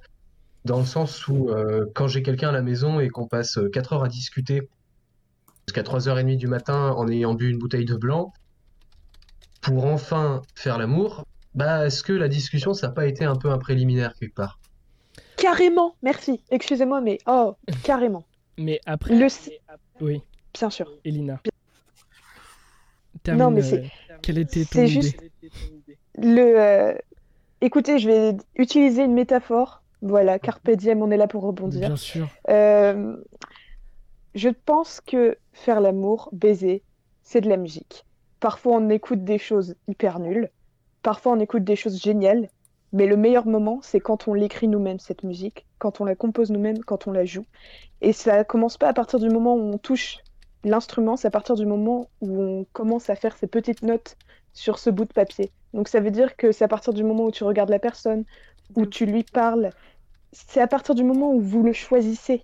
Et si pour vous, faire l'amour, ça passe aussi par juste euh, manger un McDo ensemble en se regardant dans les yeux, et bah faites l'amour en commençant par ça. Mais justement, est-ce qu'on n'a pas un problème de, de vocabulaire en général? C'est-à-dire que le vocabulaire que l'on peut récupérer ou que l'on peut s'approprier, on peut l'avoir, je sais pas, on est approximativement de la même génération. Euh, L'éducation sexuelle, elle s'est faite très vite fait à l'école. Quand je dis très vite fait, c'est euh, une heure sur euh, un, nombre d'heures incalculable sur, euh, par exemple, la litière euh, des arbres, hein, euh, programme de SVT de 6e. Euh, on en parle très très peu de la sexualité. Et les formations, ça a été les parents, mais tout le monde n'a pas la chance d'avoir euh, des parents ouverts à ces discussions-là et, et à ces thèmes-là. Et en soi, euh, la radio, euh, les radios type jeunes, genre Énergie, Fun Radio, euh, on en a d'autres, hein, des radios Skyrock, Skyrock saison 3. aussi. En soi, je sais pas euh, pour vous, mais personnellement, il y a une partie de l'éducation sexuelle qui s'est faite par ça, qui s'est construite avec ça et déconstruite juste derrière, et heureusement peut-être. Mais dans les termes, dans, euh, parce que ça tourne souvent autour des sujets du sexe, mais pas euh, dans un souci de discuter, mais plus dans un souci euh, sans forcément critiquer, parce qu'il y a un potentiel euh, énorme derrière. hein. mais euh, on a quand même un côté euh, potache et des termes qui sont inappropriés. Est-ce que par exemple le terme de baiser pour faire l'amour, vous l'utilisez? Est-ce que c'est un terme que vous avez complètement banni de vos vocabulaires? Est-ce que vous avez déconstruit aussi votre vocabulaire? Et les mots que vous utilisez?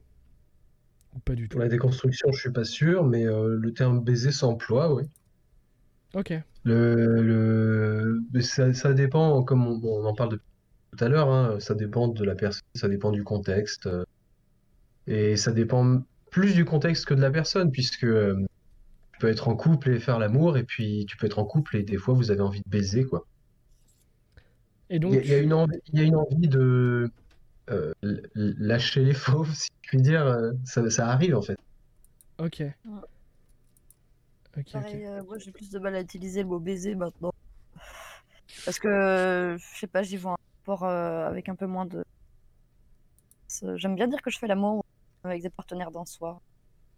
Aussi parce que ça peut être juste aimer un soir, quoi. Mais bon, ça c'est vraiment très perso. Mais je pense que le vocabulaire en soi est très personnel. hein. C'est Bah euh, d'ailleurs- bah à d'ailleurs- réapproprier. Ouais. Ah, j'ai un écho. Ouais, Elina voulait euh, se lancer pour rebondir. Euh, je J'ai une question. J'ai Ouais. une question pour Vincent parce que tu as dit euh, baiser, lâcher les fauves. Est-ce que ça sous-entend du coup pour toi que faire l'amour, ça re- rejoint quelque chose de beaucoup plus doux et que euh, baiser, c'est quelque chose de très euh, violent, très euh, Bestial. physique, bestial exactement, ou euh, et faire l'amour quelque chose de plus doux et sensuel. Alors, euh, bestial, non. Euh, physique, ouais. Je, tu vois, le, le- le terme physique me, me plaît bien en soi. Euh, je dirais que parfois, il y a. Je pense que tous les couples ont. Bon, je vais pas parler de préliminaire parce que bon, le, le mot est mal approprié pour le coup, mais tous les couples ont euh, déjà vécu la situation où euh, il suffit d'un regard et en fait, tu comprends ce que veut l'autre et l'autre comprend ce que tu veux et euh, tu te retrouves. euh, dans la voiture ou euh, dans la cuisine, et ça s'est fait comme ça en un claquement de doigts. Il y a eu très peu de mots échangés, très peu de caresses, et enfin, il y, y a un côté très physique avec le mot baiser, ouais. Après là, Sally, euh, je me permets de rebondir, moi aussi. Euh, Sally, une idée de... euh, toujours ce terme d'idée, hein, vraiment, ce sera rebondir et idée, les deux termes favoris durant cette émission. En tout cas, ça rend implicite une certaine comment dire alchimie, une certaine connaissance de l'autre pour savoir si en un regard, parce qu'on peut très rapidement se tromper et là on revient à cette notion du consentement. Le Euh, danger d'interprétation. Exact, le Oui, danger évidemment, évidemment. Non, non, mais c'est pour questionner euh, ta- ton point de vue. C'est au bout d'un certain temps de relation que tu dis claquement de doigts. Ou alors ça peut se Euh, faire rapidement. Parce que le feeling peut Bah, passer bah, rapidement je, je bah, je pense que ça dépendra uniquement de, des, des individus. Hein. Pas euh, étaler ma vie personnelle, mais euh, avec certaines personnes, euh, juste fait l'amour et avec d'autres, on a baisé. Parce que on comprend, on- je sais pas, je, je- ça te décrit pas en fait ce sentiment. Tu, il y a un échange non verbal. Et est-ce que euh, c'est quelque chose qui a pu être mis de façon verbale avant? Ou vraiment c'est uniquement l'instinct, le feeling et euh, c'est ok? Bah, enfin, ça s'est toujours fait de manière. euh, Il n'y a, a pas eu de concertation en fait. Ok. J'ai envie de dire, euh, est-ce que c'est pas ce qu'on dit tout à l'heure un petit peu, si on parle de choses concrètes, est-ce que ça concerne pas justement la communication non verbale? Avec les codes qu'on se renvoie et de ceux qu'on connaît de soi-même et d'autres? Sans doute. Sans doute. euh, après, je je m'y connais pas assez sur le sujet pour euh, pouvoir en parler. C'est Mm. juste du ressenti, mais euh, mais oui, il doit y avoir de ça, ouais. Je suis désolée, je tenais juste à revenir dessus parce que Shadia va bien souligner euh, préliminaire.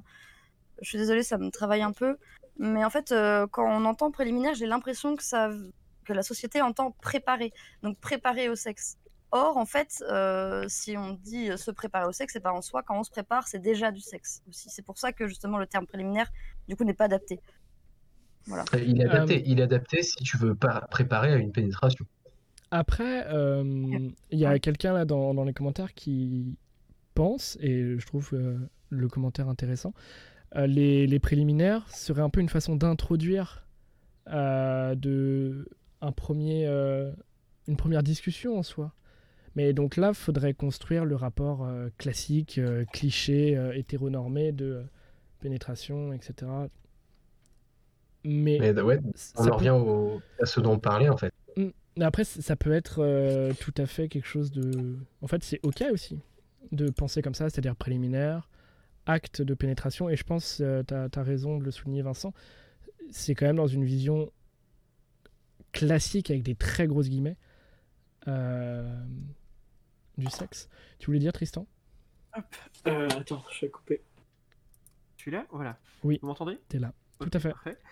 Euh, du coup, après, est-ce que ça sous-entend que tu- si tu fais une, si t'as une relation sexuelle avec quelqu'un mais qu'il n'y a pas de pénétration, du coup, est-ce qu'il y a eu des préliminaires ou pas?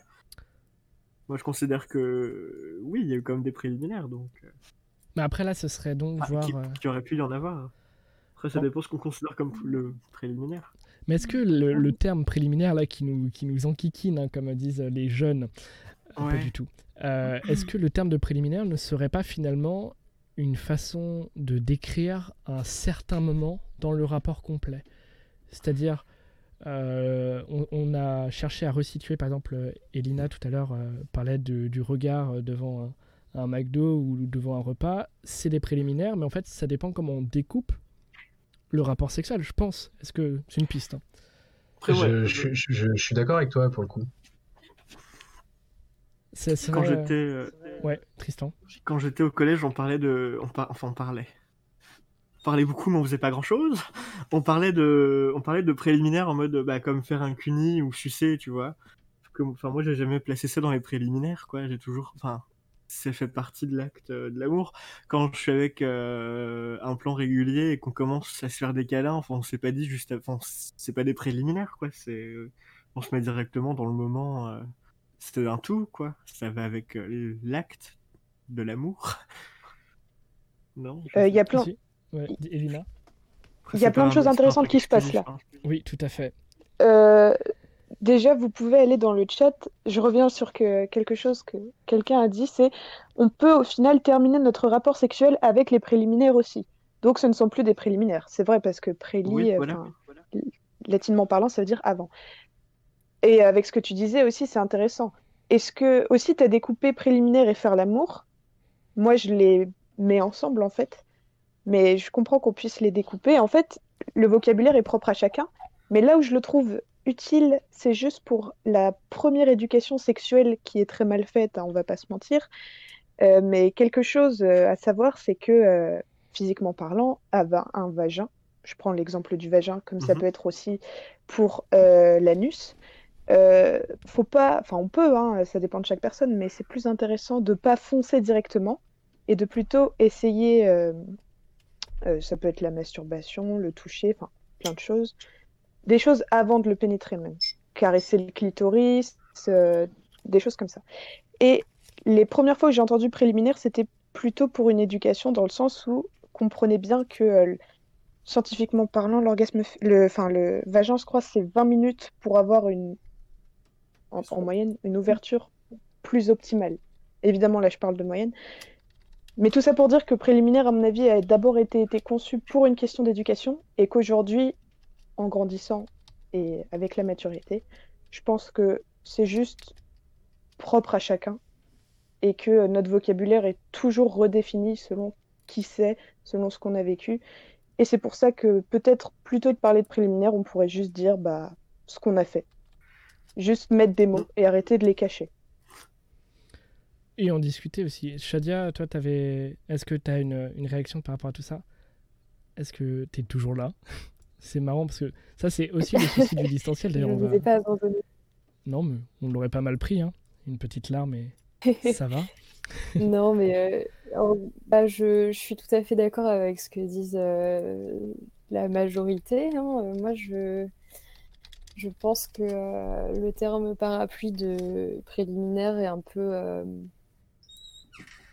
un peu erroné euh, aujourd'hui et il faudrait, euh, faudrait remplacer un peu tout ça ou, euh, et redéfinir. je sais pas. Ouais, redéfinir un peu tout ça quoi. Mais après, est-ce que, enfin, comment et est-ce que donc vraiment on peut avoir les deux Vous avez et vous redéfinissez en permanence votre vocabulaire. Comment vous le faites? Comment ça se passe? Discussion? Oui, Tristan, tu voulais dire? Rebondir là-dessus. Ah, oui, on ne t'entend plus, on t'entend plus. Dommage. Ah là là, ça c'est. C'est pas grave, je viens avec l'autre micro. Waouh. vous m'entendez? Oui, tout à fait. Ah, c'est parfait. Du coup, pour revenir sur le mot préliminaire, déjà, est-ce que vous l'utilisez couramment dans votre langage ou pas? Parce que moi, honnêtement, enfin, je l'ai pas, je l'ai pas prononcé depuis X temps, quoi. Donc. Euh. Absolument pas. Non, non, plus non plus. Ouais. Hein. Tout à fait. Il a bah, comme je disais tout à l'heure, moi, quand, quand je commence avec quelqu'un, un câlin, et qu'ensuite, soit il y a pénétration, soit il n'y a pas, c'est vraiment au feeling. Enfin, je dis pas, j'ai fait des préliminaires euh, avec. Euh, enfin. si j'en parle, je dis pas on a fait des préliminaires, quoi. Enfin, c'est C'est pas un mot qui te vient euh, aux oreilles, quoi.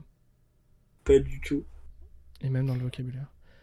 moi je dis qu'on s'est donné du plaisir oralement. Genre, j'essaie de finir ça autrement. Parce que je sais pas, ça, ça résonne assez fou chez moi c'est pour ça, euh, là, je sais pas, pour les auditoristes euh, qui euh, ne sont pas sur le chat écrit, on en parlait et on disait en fait c'est aussi important de redéfinir les termes avec ses partenaires en fonction des contextes. Voilà. Je suis désolé si vous entendez les télé, c'est mon autre Discord qui fait que de planter. Aïe, faut mm. dire pour le Discord. Bah non, mais du coup, je reste sur celui-là. pour, pour finir, ouais, je trouve quand même que le terme est juste mal employé, mais, mais, mais n'est pas faux en soi. Parce qu'il y a toujours un avant et un après. Je voyais dans le chat passer euh, un commentaire, quelqu'un disait euh, il y a des rapports qui se, terminent, qui se terminent sur des préliminaires. par essence, non. euh, le préliminaire, c'est ce qui est avant le rapport. Mais en fait, on a une fausse pensée de ce mot. Un préliminaire n'est pas forcément une stimulation buccale ou des caresses. Euh, je parlais du, du- de la bouteille de blanc euh, et de la discussion. Voilà, ça, ça dépend de ce qu'on définit. Ouais, mais tu vois, Vincent, par rapport à ce que tu dis, euh, moi, ça m'est arrivé de faire l'amour et de pas ressentir d'avant ou d'après, justement, toi, que ce soit juste euh, un instant, un moment, mais qu'il n'y ait pas de ressent, enfin, d'après parce que c'est terminé, mais pas de, de préparation, pas de, pas de plus ou moins intense, tu vois, que ce soit assez long, longiligne, en fait. euh, tu vois, même si les actes étaient Oui, mais, mais et à l'inverse, ça t'est aussi arrivé de, de voir un avant et un après. Et oui. Et c'est là où euh, les termes vont définir, je pense. Je vois à peu près euh, ce que tu veux dire, Vincent. C'est-à-dire plus euh, les préliminaires, ça ne peut pas être après, puisque c'est un terme où on met ce qu'on veut dedans. Et quand C'est pas un acte, selon moi. c'est oui, ça. C'est un- c'est plus un moment. C'est ça. Si on Hmm. parle de pénétration, bah, et si après on, on spécifie euh, où, et ben là, ça va être un acte, mais le terme de préliminaire, c'est un, un mot valise. Quelqu'un a utilisé le mot de va- euh, parapluie, mais je pense que c'est un mot valise plus que euh, parapluie. Ouais. mm. Je vous propose euh, quelques secondes. Cette fois, normalement, vous pourrez euh, découvrir cette musique de A à Z. Normalement, mon micro ne devrait pas être là, on espère. À tout de suite. When you were here before, gonna look you in the eyes. You're just like an angel. Your skin makes me cry. Float like a feather in a beautiful world. And I wish I was special. You're so fucking special. But I'm a creep. I'm a widow. What a hell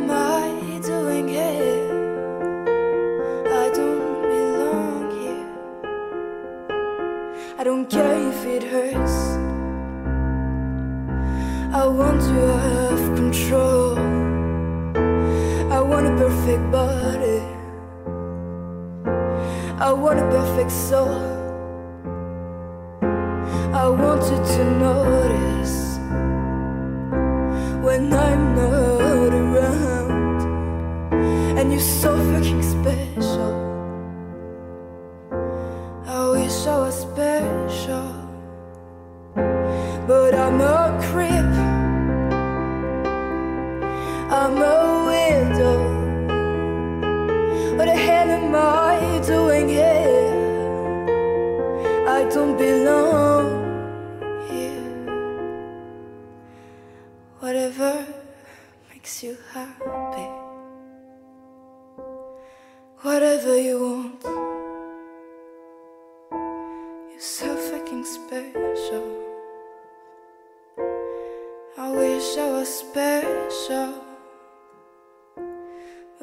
What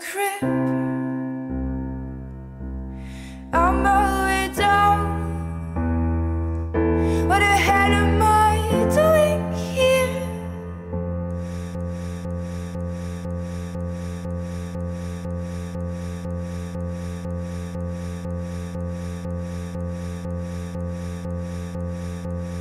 Tout le monde était d'accord? Ah, il fait beau. hein? Ah ouais, ouais, ouais, il fait beau.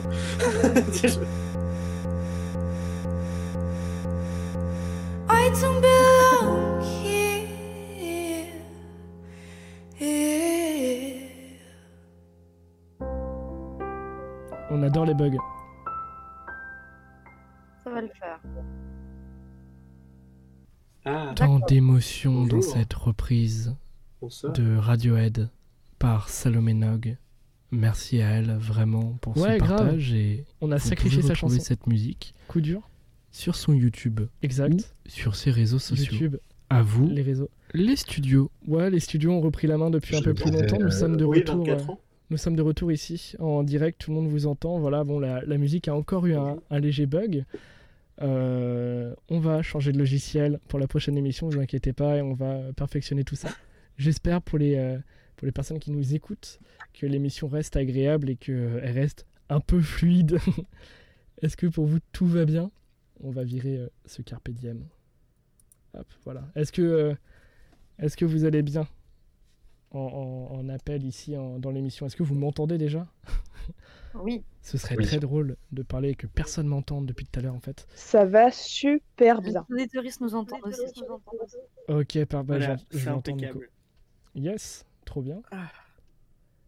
Alors nous avons parlé euh, de plein de choses finalement dans cette émission euh, qui était initialement euh, dédiée à l'orgasme, au plaisir.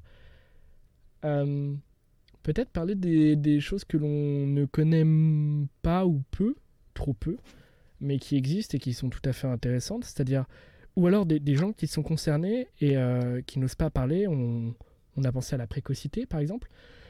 Ça peut arriver à tout le monde. Euh, et donc le, la notion d'atteindre l'orgasme ou de donner l'orgasme à l'autre peut être une énorme pression. Alors que, bah, comme on a essayé de le dire, je pense tout au long de cette émission, ce n'est pas une fin en soi et ce n'est pas euh, Un objectif. un objectif. Merci. Euh, oh, Erol qui nous dit qu'on entend. Parfait. Là, ça, réagit de partout. Vous êtes assez, euh, assez euh, dynamique. Oh, ça commence à être compliqué les mots, mais assez dynamique sur le chat. Merci à vous hein, en direct normalement tous les lundis de 21h à 23h, le mercredi sur Pure Chat à partir de 20h et en replay, en replay sur les plateformes le mercredi soir. Donc demain, vous pourrez partager aux gens qui ne sont pas forcément sensibilisés ou qui seraient intéressés tout simplement. Voilà, c'est euh, le petit moment promo, le petit moment euh, pub Euh, du coup, ouais, euh, si je peux me permettre de rebondir sur un petit truc. euh, Sur la pub dit, ouais, Hop là, je ouais, j'allais faire un jeu de mots raté. Donc je ne Tu Euh, je veux dire par rapport aux personnes qui sont précoces que c'est vrai que là où ça met du poids, c'est justement quand on se fixe des objectifs à atteindre, du moins qui sont par rapport à de jouir, euh, qui n'est pas forcément un orgasme ni un ressenti de plaisir, euh, piqûre de rappel. Et euh, c'est pour ça que ça peut être intéressant pour ces personnes, tout le monde, de justement reconstruire l'idée du sexe autour du plaisir et non de l'orgasme ou autre. parce que voilà, je pense que, que, la, pr- la- la pression sera moindre si on pense de cette façon, enfin si on repense de cette façon-là. Et puis je pense par exemple à ce qui a pu être dit en début d'émission euh, aux personnes qui n'ont pas connu euh, l'orgasme. Euh, ça peut être aussi une pression de se dire pourquoi je l'atteins pas, qu'est-ce qui se passe? Alors parfois il y a des solutions, parfois il n'y en a pas, mais c'est justement reconstruire et en fait adapter. Je pense que ça correspondrait plus à, à ce thème-là, adapter la sexualité à soi et ne pas se dire ok je prends la formule qu'on nous fournit euh, pour euh, parce qu'en soi la, le sexe on, on ne l'a pas abordé mais il y a quand même un acte de reproduction initialement. C'est en soi tout si on est vraiment purement euh, purement- Biologique. ouais et puis même purement euh, terre à terre c'est le sexe c'est pour se reproduire pour avoir un enfant derrière. Normalement dans le, le- la base de la base quoi. Je trouve que c'est une idée qui est un peu arriérée parce que ça fait quand même longtemps que, que, que les corps euh, ont des déterminations de plaisir au plaisir. Mais, euh, ouais bon, mais cette, vi- vision arriérée est quand même euh, je pense Ça vient de là. Bah, c'est ça De Hmm. base, Ouais. on ressent du plaisir pour avoir envie de se reproduire. Hmm. Mais ça. Ça. Évidemment. C'est ça qui a assuré la survie de l'espèce euh, dans le passé. voilà. Mais avec le temps, ça a évolué, puis on s'est dit, hé, on peut continuer sans avoir 10 gosses toutes les semaines. C'est pas toutes mal. les semaines waouh. Tu fais des, des octuplés, t'es mort. C'est- ça Ah, terrible Oh là là. Ah, tu le regrettes après, je pense. Enfin, Euh, regrette. Oui, et puis j'aimerais revenir sur quelque chose. Infanticide. Oui, parlons-en. Oh, non, non. Non. Euh, quand on, on utilise le terme précoce, comme on a dit pour prévenir, pré ça veut dire avant, mhm. donc euh, la précocité signifierait qu'il y a quand même une norme à atteindre et que trop tôt, c'est Hmm, trop tôt. Pas exactement d'accord, tu vois. Vas-y, vas-y, dis-moi. Euh, la, la précocité, ça sous-entend pas qu'il y a une norme. La précocité, euh, le terme est employé, je pense, quand un des partenaires atteint l'orgasme avant l'autre. Et quand c'est un partenaire masculin, c'est rare qu'après éjaculation, il y ait toujours érection. si bien sûr on euh, part du principe que l'orgasme féminin s'obtient uniquement par la pénétration, euh, etc. Mais je pense que le terme précocité est employé pour euh, définir justement le, le fait que l'homme atteigne l'orgasme avant la femme plutôt que qu'il y ait une norme entre les hommes. Ah, euh, c'est marrant parce que j'ai pas du tout cette idée-là. Ouais, moi Pour moi, euh, un mec qui atteint l'orgasme pas en même temps que moi, euh, je vais pas du tout le voir comme précoce. J'avais plutôt dans l'idée que c'était quelqu'un qui éjacule euh, assez vite. Euh, je sais pas euh, si les autres vous aviez cette Si, définition-là. moi aussi, j'ai cette, enfin, cette idée-là. Ah oui, ça reste aussi assez vite, selon moi. Je rassure. rassure. Non, mais je- alors, Mais du pour- coup, pour défendre un la- l'avis de Vincent, je- et que je comprends tout à fait, c'est plutôt euh, précocité, c'est-à-dire avant, mais bien avant l'orgasme de sa partenaire, toujours dans une vision euh, classique, euh, pénétration, etc., etc. Et donc, euh, il y a la notion de temps. Je pense que nous sommes tous d'accord là-dessus. Une notion de, de courte durée, mais complémentaire avec, avec la vision de la partenaire. Zut. Ah non, c'est bon. Je fais des bêtises. C'est pas grave. Qu'est-ce que vous en pensez C'est intéressant d'explorer le sexe euh, avec d'autres gestes que portés sur les organes sexuels, entre guillemets. C'est-à-dire euh, avec des caresses ou autres gestes aussi. Parce que ça peut être très frustrant, par exemple, quand l'autre a joui et pas toi, euh, parce que, bah, genre, oui, on pense que c'est avec telle position, que c'est que par la pénétration. On se rend compte qu'on peut. C'est cool. Euh, On a un commentaire euh, d'une petite personne qui s'appelle Erol, petite, grande dans nos cœurs, qui a déjà euh, réagi plusieurs fois à, à cette émission et euh, qui met en, en lumière le fait qu'il y a aussi des personnes qui mettent entre guillemets trop longtemps à jouer. oui. Oui. Et c'est euh, intéressant. Tout, parlons-en. tout peut, tout Oui, peut bah, exister. C'est justement entre guillemets mon cas. Donc, trop longtemps par rapport à quoi? Par rapport entre guillemets à la norme et à mes partenaires en général. Et c'est euh, assez frustrant pour eux plus que pour moi. Parce que moi, je le, vis, bah, je le vivais très bien. Euh, puisque bah, on, s'habitue entre guillemets au bout d'un moment, tu vois, à pas, pas venir euh, en même temps ou aussi vite euh, que les gens avec qui on est. Mais du coup, ils avaient tendance entre guillemets mal le vivre, parce qu'ils se disaient comme ah si s'il éjacule pas, parce que vraiment c'est le terme vraiment là, c'est vraiment jouir l'orgasme d'éjaculation quoi. Ah s'il éjac- s'il éjacule pas c'est de ma faute et j'étais comme comme non c'est ça a toujours été comme ça, c'est sera toujours comme ça je pense.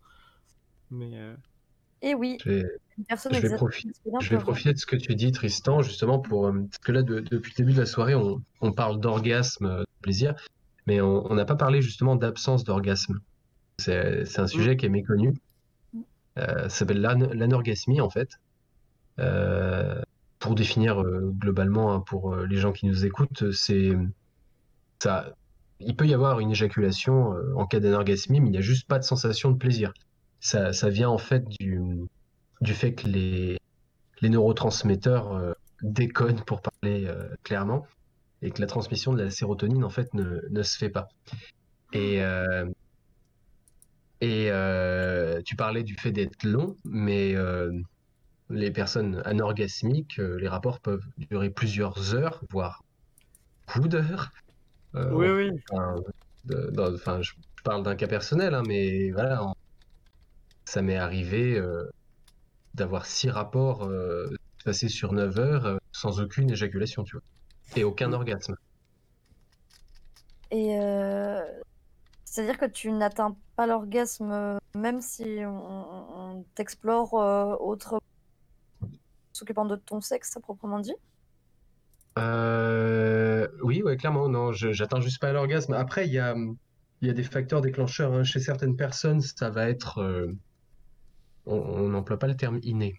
Euh, comment on dit quand c'est, c'est pathologique. Acquis. Alors dans ce cas, je pense, chez certaines personnes, Inné, c'est dès le Et début. chez d'autres pardon? Euh, comment euh, Inné, en fait, c'est dès la naissance et acquis, c'est euh, après. Oui, non, c'était, C'était pas dans cette c'était idée-là un, un abus de langage en fait. C'est, non, non, je parle, euh, c'est une pathologie hein, en soi, donc euh, ça peut se développer comme euh, ça peut euh, être le cas chez des gens euh, de manière, euh, enfin, ils l'auront toute leur vie, quoi. C'est ce que je voulais dire. Mais c'est plus euh, fréquent chez la femme d'ailleurs que chez l'homme.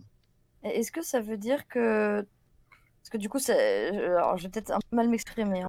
Alors, si on part du principe que l'orgasme, c'est un, un point de, de plaisir très haut, est-ce que ça veut dire que tu ressens quand même pas de plaisir du tout? C'est compliqué à définir en fait. je ressens du plaisir, mais un plaisir grandement moindre. Et il n'y a pas de climax, enfin il n'y a pas d'apogée. C'est c'est vraiment, oui. et tu le vois justement dans le regard de l'autre, surtout quand tu es avec quelqu'un qui ne te connaît pas sexuellement. Tu le vois dans le regard de l'autre qui a alors euh, de l'incompréhension ou de la gêne ou à un moment euh, même bah, de la fatigue en fait. Enfin, on fait l'amour depuis 4 heures, euh, il serait temps que ça s'arrête quoi. Et mais, mais ça peut justement, pour ça que ça, me tient à cœur d'en parler, ça, peut être déclenché par des éléments extérieurs en fait. On parlait de la- l'addiction à la pornographie qui peut être, qui peut être un, un élément déclencheur, parce que évidemment le sexe euh, chez soi ne ressemble en rien à ce qu'on voit dans les vidéos. Mais euh, certains traitements antidépresseurs, certains traitements euh, d'antidépresseurs euh, peuvent provoquer ça, et l'usage de drogue aussi. Hmm. Et les deux combinés euh, peuvent faire de gros euh, dommages au cerveau. Est-ce que, bien évidemment, tu n'es pas obligé de répondre à cette question, mais est-ce que pour euh, pallier à ça, euh, tu as. Enfin, est-ce que déjà tu sais si c'est depuis toujours et ce sera toujours, ou est-ce que ça a été déclenché Peut-être? Euh, alors pour pallier ça, je sais pas, mais oui, ça a été déclenché pour, euh, très peu de temps en fait. Là, c'était une autre question que j'avais en tête, mais donc euh, c'était une deuxième question. Toujours imbriquer les choses, on adore. Mais est-ce que pour pallier à ça, tu as essayé et exploré, comme par exemple euh, Shadia a pu en parler, euh, l'exploration de son corps et, voilà, explorer. Est-ce que tu es resté sur un rapport classique où tu t'es euh, tu t'es ouvert toutes les frontières, toutes les possibilités? Je pense par exemple à la prostate, je pense à d'autres euh, euh, techniques, d'autres façons euh, de faire l'amour. Ou alors tu t'es dit, Hum, dommage. Euh, alors, j'avais déjà, euh, on va dire, exploré euh, avec d'autres partenaires plusieurs euh, points, enfin aspects de mon corps, endroits de mon corps, notamment la prostate. Et en fait, non, c'est quelque chose qui fonctionne pas parce que c'est pas un mauvais usage du corps en fait qui qui empêche d'atteindre l'orgasme. C'est vraiment le, le le cerveau ne fait pas son travail. Il ne délivre pas d'hormones te permettant d'accéder plaisir-là. Et euh, alors, je- je- justement, je parlais d'usage de d'antidépresseurs ou de drogue. Euh, tu vois, moi, j'ai euh, en fait, j'ai vécu six ans avec quelqu'un et donc on s'est séparés l'an dernier. Et euh, déjà, il y a une, une certaine habitude sexuelle en fait que tu développes quand tu es longtemps avec un partenaire ou une partenaire.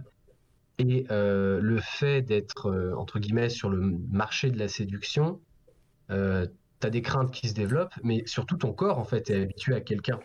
Et chacun fonctionne différemment, donc c'est un premier facteur. Mais euh, donc, je vais citer un antidépresseur en, en particulier, le, le séroprame, en fait, qui provoque, en fait, la, la sécrétion d'hormones, dont la sérotonine. Et en fait, c'est un stock qui n'est pas euh, infini. Et une fois que ce stock est épuisé, euh, il met des semaines, voire des mois à se recharger. Et il faut savoir, en fait, que bon, ça reste une théorie, hein, mais, euh, parce que c'est très méconnu ce sujet, mais le, fait d'être... Attends, parce que j'avais des notes, parce que c'est un peu technique. Voilà, les, pensées positives ou négatives influencent le, le, le taux de sécrétion de sérotonine. Et la sérotonine elle-même influence l'humeur. Donc il y a une forme de cercle vicieux qui se développe. D'accord. Ok, ouais, Donc tu peux te trouver à plat très vite en fait. Et c'est euh, extrêmement intéressant parce que pour ma part, euh, là vraiment c'est purement personnel, euh, j'avais jamais entendu parler de ça. Et c'est intéressant. Est-ce que tu penses que ça peut revenir? Est-ce que tu penses que t'es, ce cercle vicieux euh, restera vicieux Ou alors vraiment on peut en sortir et en faire... euh, Je... Ça revient forcément parce que physiologiquement, en fait, tu, tu vas refaire ton stock hormonal. hein. C'est, c'est quelque chose qui est naturel. Euh, d'ailleurs, manger des bananes, ça aide. Et du, cho- et du chocolat noir. mais euh, et faites du sport. Mais euh, je pense que tu peux endommager quand même ton cerveau et de cette manière, en fait, le, la création de, sérotonine s'en verra diminuer. Notamment, euh, c'est là que chacun fait ses choix et certains en font des mauvais, mais euh, l'usage de, de, de drogues amphétaminiques euh, co- comme la MDMA euh, peut justement te, te mettre vite à court d'hormones. D'accord, ah, c'est intéressant. Là, il y a Erol justement qui rebondissait là-dessus, mais euh, encore une fois, vous êtes toutes et tous euh, conviés à, à réagir et à, à discuter. C'est extrêmement intéressant. Merci en tout cas pour ce, pour ce partage. Donc vraiment, c'est très très chouette. Je pensais pas que nous aurions ça sur euh, cette émission qui partait de l'orgasme.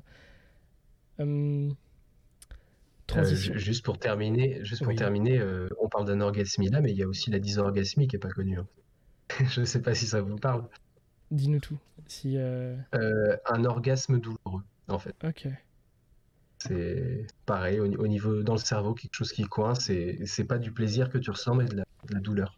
Ah bah ça fait envie. Oui. J'ai une question plus, plus générale qui va s'adresser à un peu tout le monde. Est-ce que vous pensez, vous avez ressenti une façon d'avoir un orgasme, c'est-à-dire un orgasme type, ou alors est-ce que chaque orgasme est unique Hmm. Est-ce que c'est, il y a une sorte de mécanique, une montée, tac, euh, on- comme s'il y avait des sortes de, de petits, euh, j'ai pas le terme en français, paliers. C'est ça des paliers, merci. Euh, un palier, tac, on atteint ce Ouais. palier, tac, on atteint ce palier, tac, je sais que ça va faire ça, tac, ça monte, orgasme. Est-ce qu'il y a une formule répétée ou est-ce que chaque truc est unique? Chaque orgasme Pas un truc. C'est ah, c'est compliqué. Ah, là, là on est dans la Euh, question difficile. hein.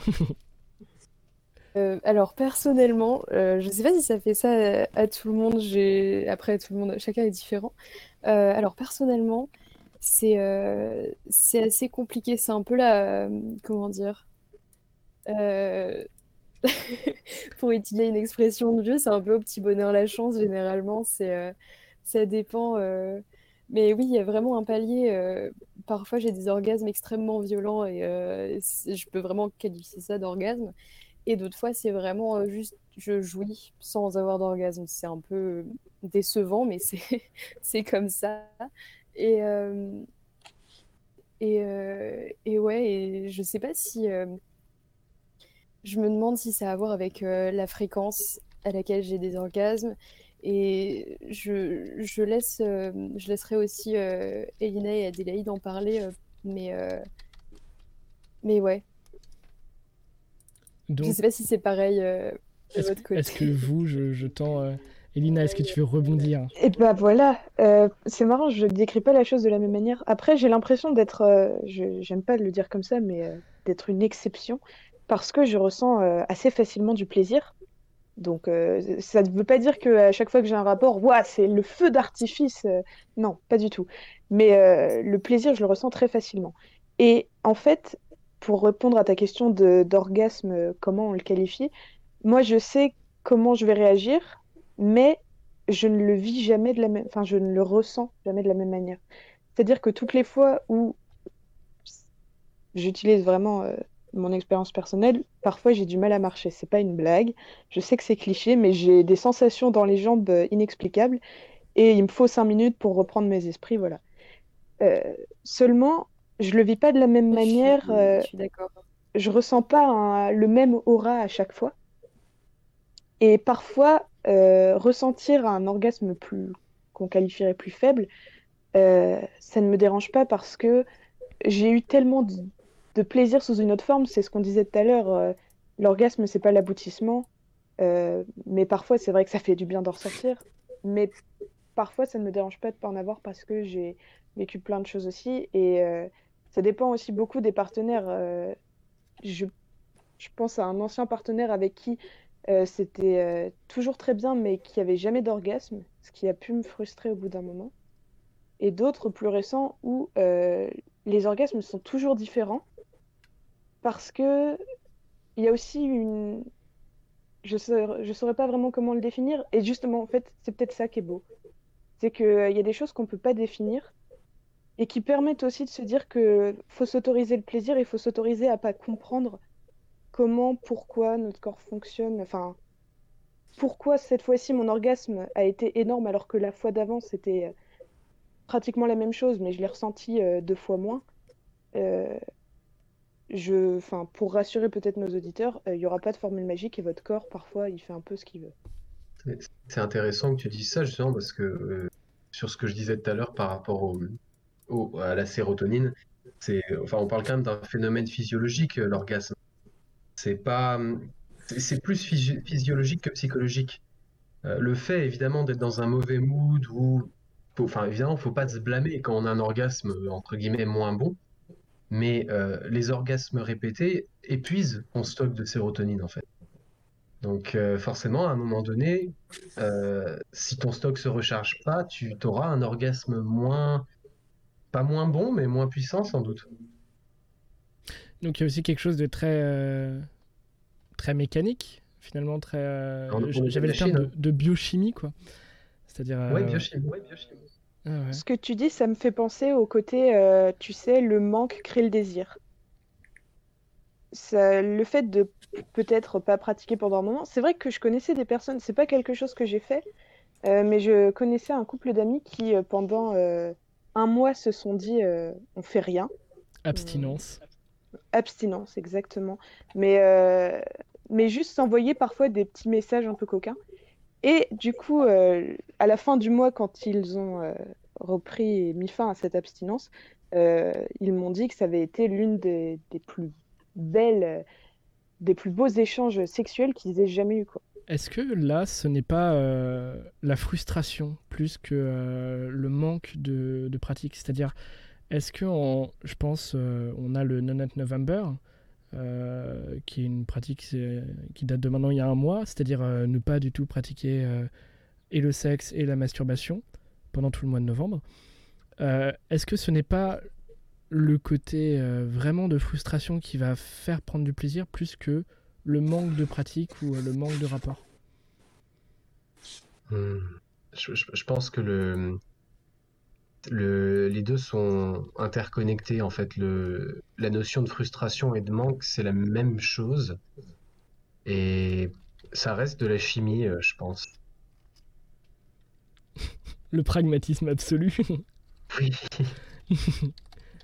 Euh, Il y a Erol qui fait le commentaire sur le BDSM et c'est vrai que c'est aussi... euh, on n'a pas parlé de cette pratique-là, mais par exemple, interdire euh, des, des mouvements, mais est-ce que là on est vraiment sur la frustration? Moi je le voyais comme ça hein, euh, par rapport à son commentaire sur le BDSM.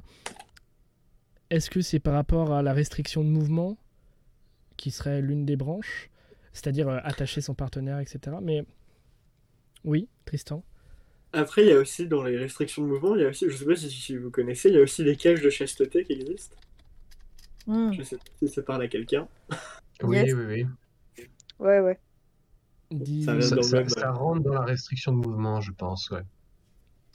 Mais dans ce cas, faut- les, les personnes qui, qui ressentent du plaisir de cette manière, je pense que c'est par un, un besoin de privation.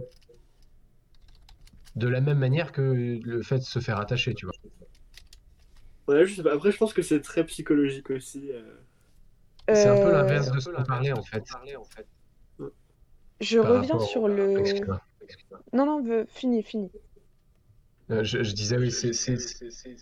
Ah, on nous entend en double. Oui, chez Elina, c'est le... On, on parlait du fait de, de, enfin, des, des personnes qui euh, préfèrent donner le plaisir. Et en fait, je pense que le, dans tout ce qui est bondage, euh, sadomaso, tout ça, c'est l'inverse en fait. Il y a des personnes qui veulent s'en remettre à l'autre. Et le, la restriction de- du mouvement, les liens et ce genre de choses euh, est une manière de d'exacerber ce, besoin, peut-être. Euh, bah, du coup, je prends la parole par rapport à ce que tu disais sur se faire attacher, parce que bah, je connais un peu le domaine. Et euh, c'est marrant, je le vois pas du tout de la même manière, même si je pense que tu dois avoir raison pour une partie des gens. Euh, de mon expérience personnelle, se faire attacher, ça m'a plus euh, amené à quelque chose d'une comment expliquer ça? D'une domination mais pas d'une interdiction parce que alors c'est un peu technique et je sais pas si euh, d'autres personnes se reconnaîtront mais en me laissant dominer parce que j'accepte quand même de me Oui. laisser dominer et ben euh, je sais que je domine autre part dans un inconscient et dans le sens où j'ai laissé la personne me dominer je l'ai autorisé et il y a une, une sorte de double domination c'est un peu technique et je sais pas si des gens ont ressenti ça, ressentent ça. Mais euh, c'est quelque chose de parfois beaucoup plus profond et l'idée de psychologie était très intéressante, euh, de propre à chacun et euh, du fait que le plaisir, euh, une seule et même chose va pas être perçue euh, de la même manière. C'est-à-dire que moi, je vais me faire attacher pour ça, mais comme tu disais, pour certains, ça peut être juste la privation. euh, de mouvement. On a Erol qui nous a rejoint. Salut Erol, tu vas bien? Euh, oui, ça va, ça va. Est-ce que vous m'entendez? Oui, Bonsoir, Erol. Bonsoir. Bonsoir. Alors, euh, j'ai vu que ça parlait de BDSM, du coup, je me permets de, de venir parler. fonce, dis-nous tout. Euh, je, je, je vais rebondir sur euh, ce qu'a dit Elina, je crois, puisque c'était euh, c'était assez intéressant. Euh, euh, alors, tu as dit que. Oh, je me suis déjà perdu dans, ma- dans mon esprit, c'est quand même grave. hein.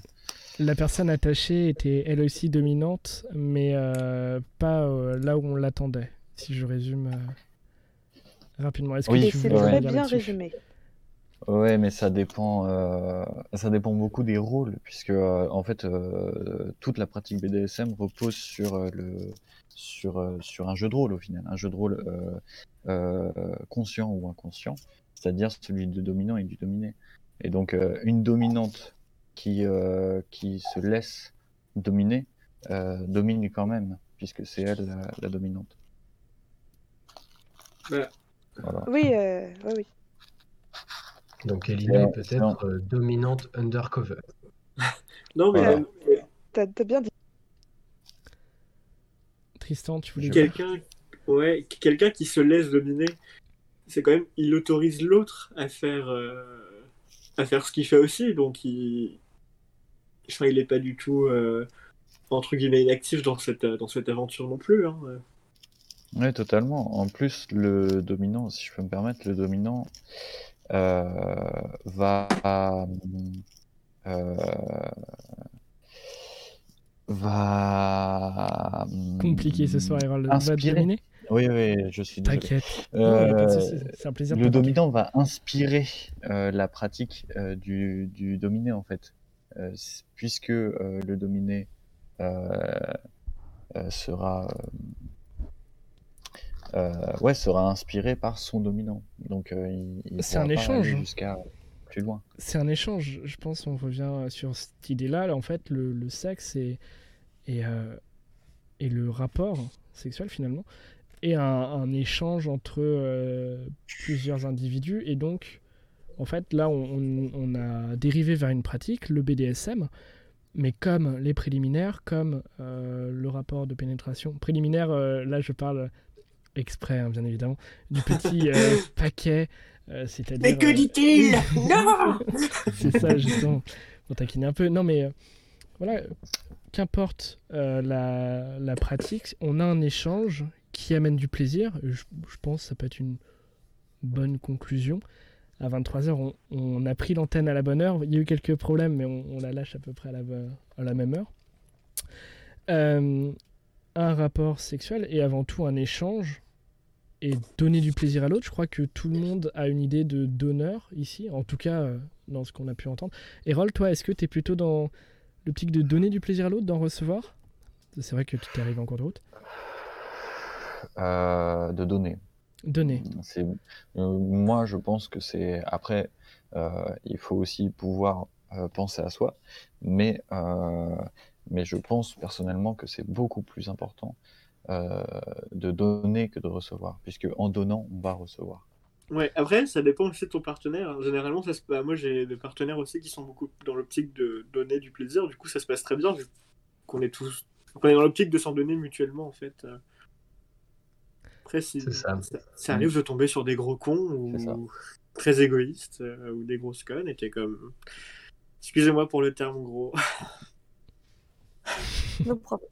Et tu, et tu es bien baisé, ou plutôt mal baisé.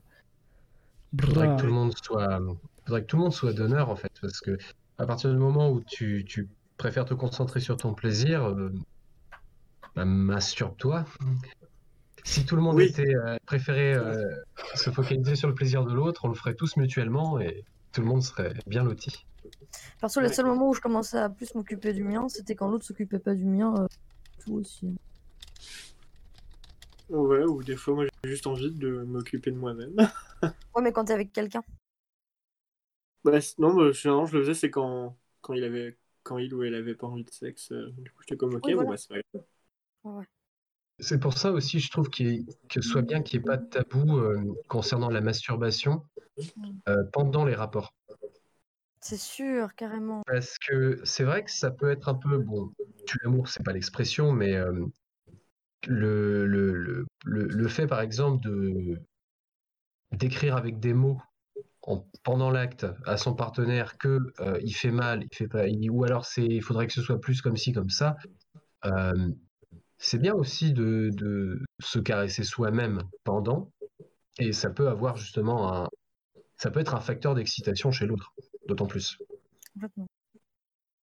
Alors, pendant cet extrait, pendant cette musique, ce générique final que vous connaissez, bien évidemment, je remerciais tout le monde. Je remerciais Adélaïde, je remerciais Shadia, Elina, Vincent, Tristan, tout le monde finalement. Merci à vous pour cette euh, expérience. Bien évidemment, ça a été un peu chaotique. En tout cas, Bien sûr. je voulais remercier aussi les auditeurs qui ont écouté toute l'émission. Merci à vous, c'est un grand plaisir de faire des émissions la semaine prochaine. Normalement, une émission un peu plus rodée, on espère. À bientôt, écoutez tous. Ah bah, c'était une belle expérience. Ce, ce sera le mot de la fin. euh, un plaisir de ça- recevoir. ça- ça vous a plu, euh, euh, Shadia, Elena, Tristan, Vincent ça Ouais. Très intéressant. Ouais, beaucoup, beaucoup. Ouais. Moi, j'espère revenir quand on parlera de des prochains sujets. Coupé Comment Le Non, micro est coupé à... Non, mais non, sur l'émission. Dommage. En tout cas, euh, enfin, je sais pas si depuis tout à l'heure, on verra. En tout cas, merci à vous. Et euh, surtout, euh, Carpe Diem, trop tôt, trop tôt, beaucoup trop tôt. Dommage. Charles, faut que tu reviennes, tu lui manques. Là, c'est bon moment. Carpe Diem. Et bah, euh, merci